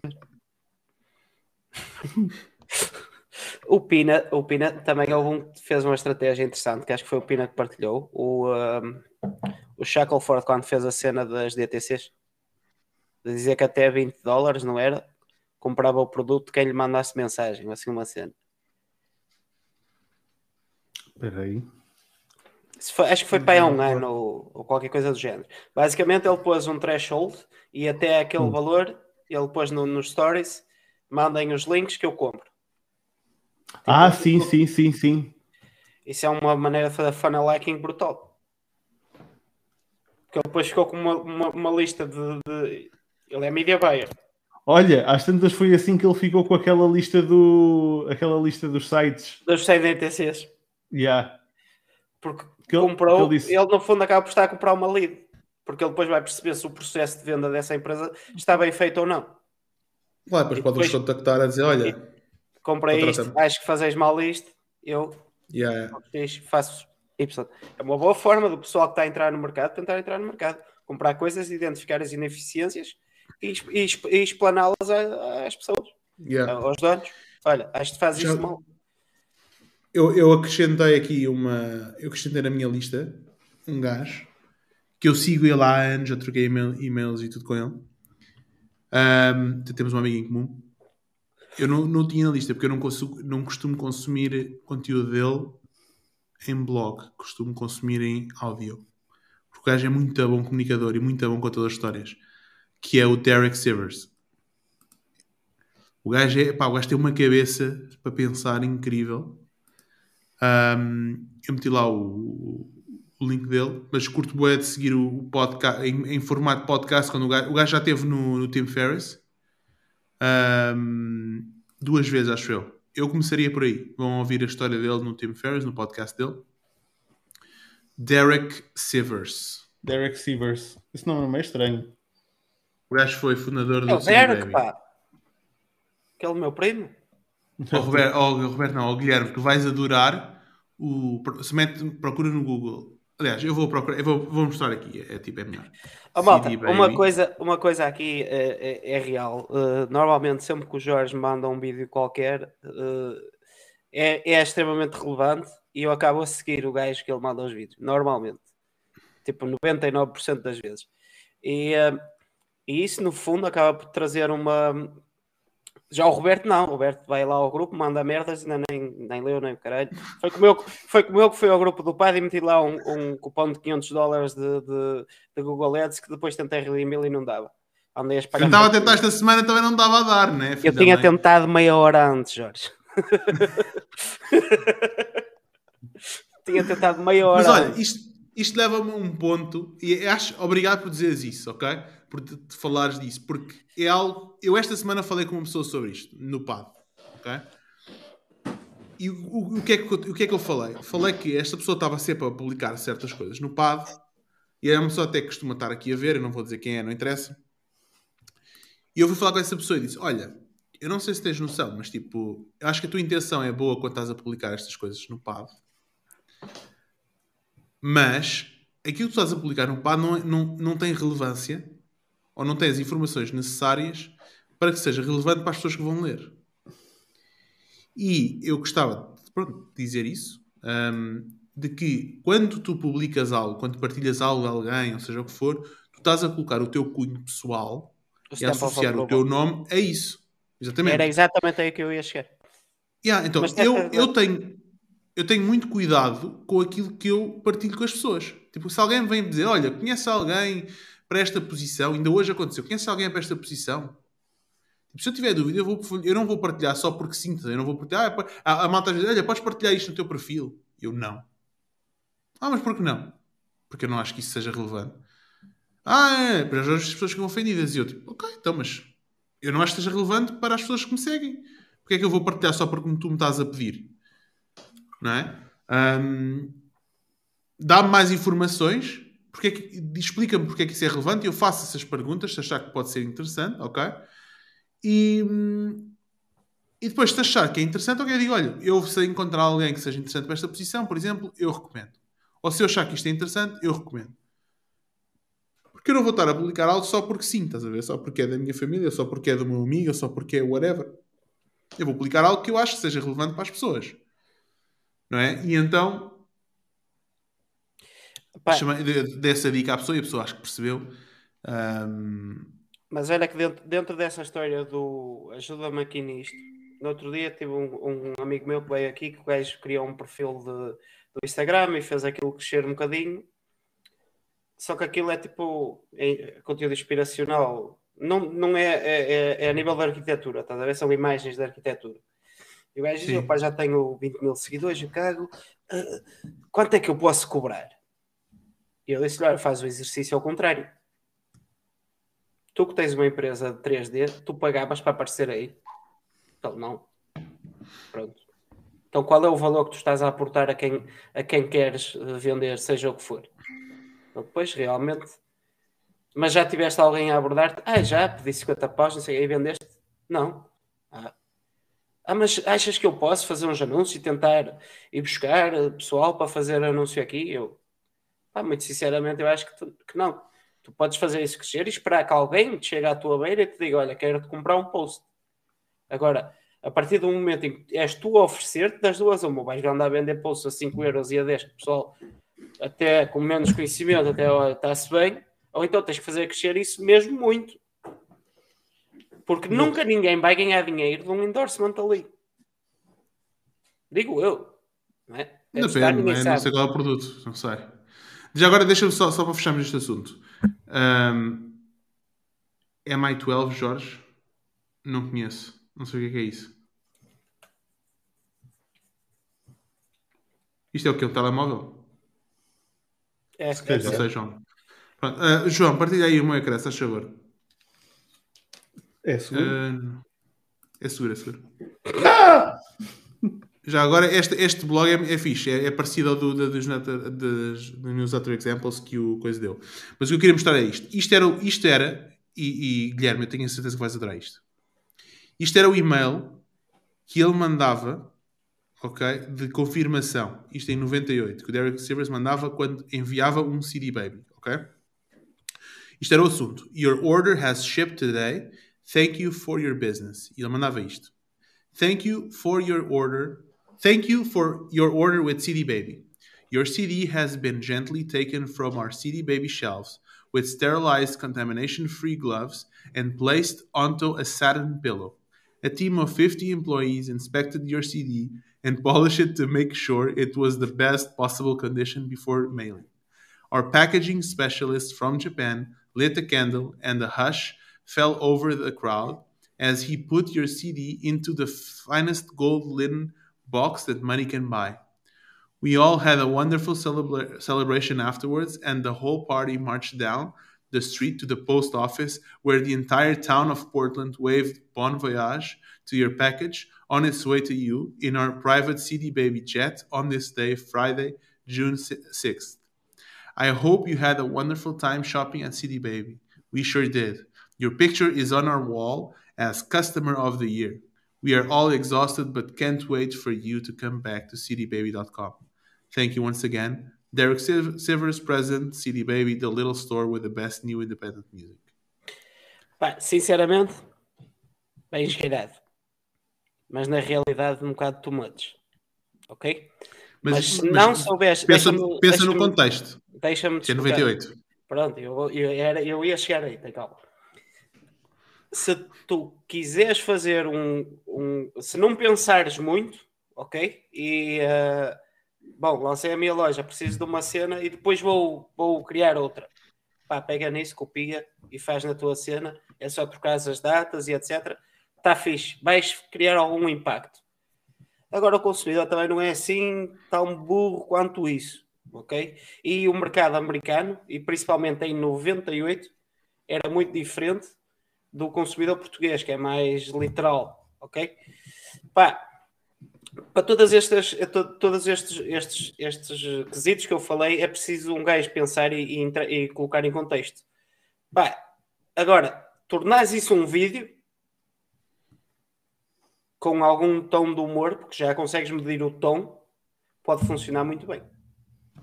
Sim, eh, eu depois não li o resto do artigo, mas uh, posso, posso mandar. Mas ele, ele, eu lembro-me disto, dele, dele falar disto. Tu já tinhas falado sobre isso? Sim, mas ele, isto é, no, no número, o contexto é 98.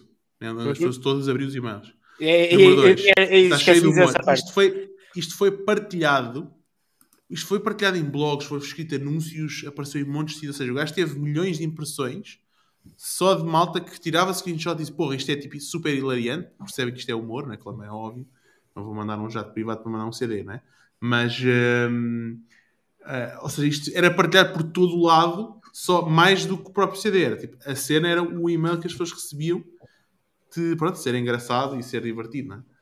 E isto em Sou, 98. Só preciso ainda se tornou uma cena de culto e havia malta só a comprar que era para ter esse e-mail. Sim, sim, sim, sim, Exato. sim, sim. Era, Agora, era o NFT em que o valor era o e-mail e não o CD. A, questão, a questão exato, é que, exato. A questão é que 20 anos depois já muita gente tentou isso, já eventualmente está batido. É como aqueles e-mails da fatura, uh, os assuntos da sua fatura está aqui, uh, não sei o que, não sei o que mais. Tá. Yeah, está hoje fixe, mas hoje em dia já, já estamos batidos nisso. Agora, tornares isso um vídeo, gastares um bocadinho de dinheiro, porque pá. Eu não sei se estamos batidos nisso, man. Por exemplo, eu... nós, temos, nós temos GIFs na, nas nossas, nos nossos e-mails da Master Suisse e a malta curte bem, meu a malta curta os GIFs e às vezes não te dizem nada, mas tipo, falar com ele, ah, muitas giros e mãos, o quê, tá, tá, tá. Mas o GIF está um e, pouco um... pessoal, não, não, é, não é toda uma cena que pode ser mal interpretada.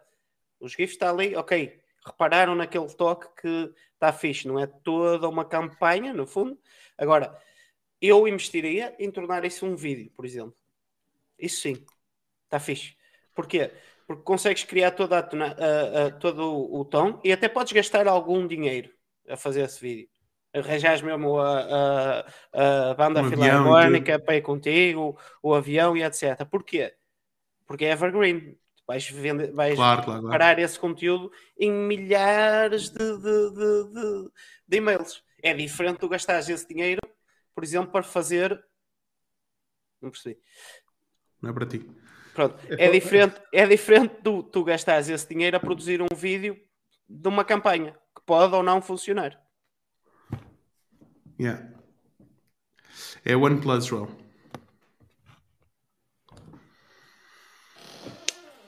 Tá bom por hoje, malta? Está ótimo. Está fixe. Olha, tenho uma pergunta para te fazer, ó, ó, ó Nunes, antes de irmos embora, antes de terminarmos a, aqui a live. Qual foi a maior cagada que tu fizeste na tua vida profissional? Ser essa, vá. Uh, opa, tendo em conta a conversa que nós tivemos hoje, uhum eu tive uma ideia. Vamos fazer disso um NFT. Quem tiver, fica a saber. Olha. Uma para cada As cagadas do Mac NFT. Ah. A coisa que a gente podia fazer era um episódio sobre nós. Um episódio tipo, sobre um... nós? Sim, Sim, imagina, um dia fazes um episódio que o tema é o convidado é o Guilherme, estás a ver? Ok. Ok. Acho que era Uma vez por ano, que é para nos comprometermos que vamos ter que fazer mais 4 anos. Mas esse aí devia ser só para. para... Yeah, pode ser um NFT. Hum, mais Como não, NFT? Esquece. Isso tem, temos todo o interesse que isso seja público. Porque é a tua jornada do herói. Tens todo o interesse em com um episódio sobre ti, com um episódio, qualquer episódio onde um de nós seja o próprio convidado do, do programa, em nível de marketing, há todo o interesse em que isso seja público e difundido por o máximo número de pessoas possível. Ah, porque, porque estavas a dizer que quem comprasse Sim. o NFT tinha acesso ao episódio. Tinha acesso ao episódio. Ah, ok, ok. Não, yeah. Acho que há, há, toda, há todo, todo o interesse em que esse episódio seja público e o mais difundido possível. Porque estamos a construir a, a nossa autoridade e a nossa personagem. Eu só estou aqui a curtir, meu. Yeah. João, é isso mesmo. Filipe Macedo, obrigado. Obrigado por partilhares. O João está sempre aí atento. Um... Bom, até para a semana com o Bruno Moura. Já agora, o do Filipe não foi, não foi tanto NFTs. Não sei se a gente falou de NFTs no que o Filipe já não Não, falámos assim. mais até com o. Ai, está-me a faltar o nome dele. O design. design ah, o Paulo, o Paulo Fonseca. Paulo, o Paulo Fonseca. Exatamente, Paulo. O do Paulo Fonseca também, vejam isso. Yeah, yeah. Também foi. Fiquei sem saber a gênesis destas lives, que não sigo desde o início. Só desde o dia em que o Cortês mandou fazer a mosh. É verdade, nós não chegamos a, explica a explicar ao Carlos. Explicar. Então, força. Eu explico. Manda aí o canal do YouTube e ele que procura nos vídeos antes desse, que eles estão públicos. Certo? Exato, oh, Carlos, podes ir ver os outros vídeos. Aliás, nós recebemos um e-mail, já recebemos umas mensagens no, no, no LinkedIn, uh, fomos, fomos recebendo ao longo do tempo, de um rapaz que ele é, é motorista da Carris. Ele, ele, para o Guilherme, não sei em que episódio aqui ia. A mim mandou, mas estava no 20 e tal. Mandou agora no outro dia para o Roberto, já ia no 38, assim. E a mim ninguém ele... manda porque ninguém me curte. Não, quando chegar aos 50 ele vai mandar para ti, estás a ver? Não, a mim ninguém me curte. A mim ninguém me curte. Por acaso é uma eu não, vou dizer, eu não vou dizer o nome dele, mas... Eu, eu... Um... Pessoal, podem falar Eu não comigo. sei que ele não me disse.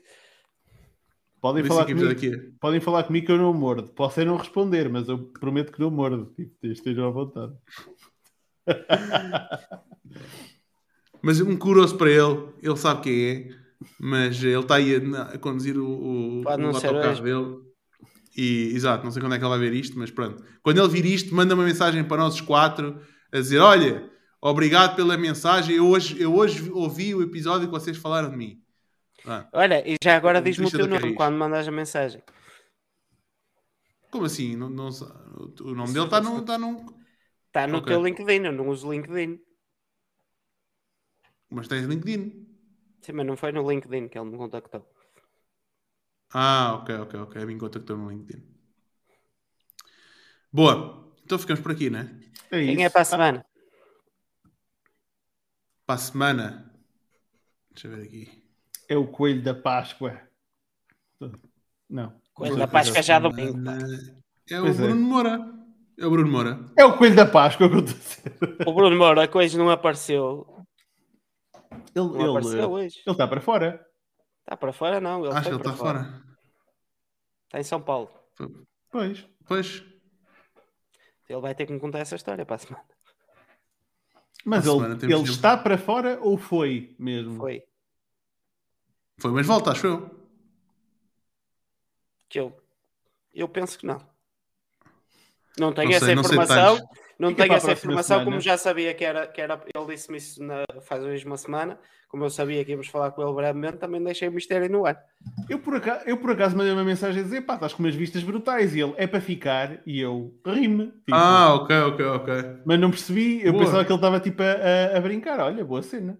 Mas acho que ele estava cá. Ele mandou mensagem para a gente combinar o almoço. Pá, não sei.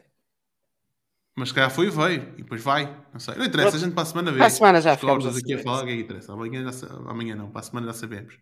Boa. Para a semana Bom, é dia maltinha. 20 e. Não é 20? Para a semana é 22. Ah, eu. ah, 21? sim, ainda estou cá. Ainda, ainda- essa live ainda faço. É A 22. próxima é que não. É 22, é dia 22. Que é sexta-feira. Maltinha, muito obrigado. Um, um grande abraço para todos. E. Boa. Páscoa. Muitos Boa ovos, Páscoa. muitas amêndoas e cuidado aí com, com as dores de barriga. Hein? E cuidado, ó, malta, com um gajo, quando se baixa aqui na Páscoa com as duas de barriga, vem o coelho da Páscoa por trás. Isto para acabar em beleza. Tchauzinho. Devia ter acabado um minuto antes. A tua, a tua Páscoa é muito engraçada, velho. O pior é que eu hoje já podia ter te- carregado ali no end stream. Ai, opá! Pessoal, Bom, tchau, malta.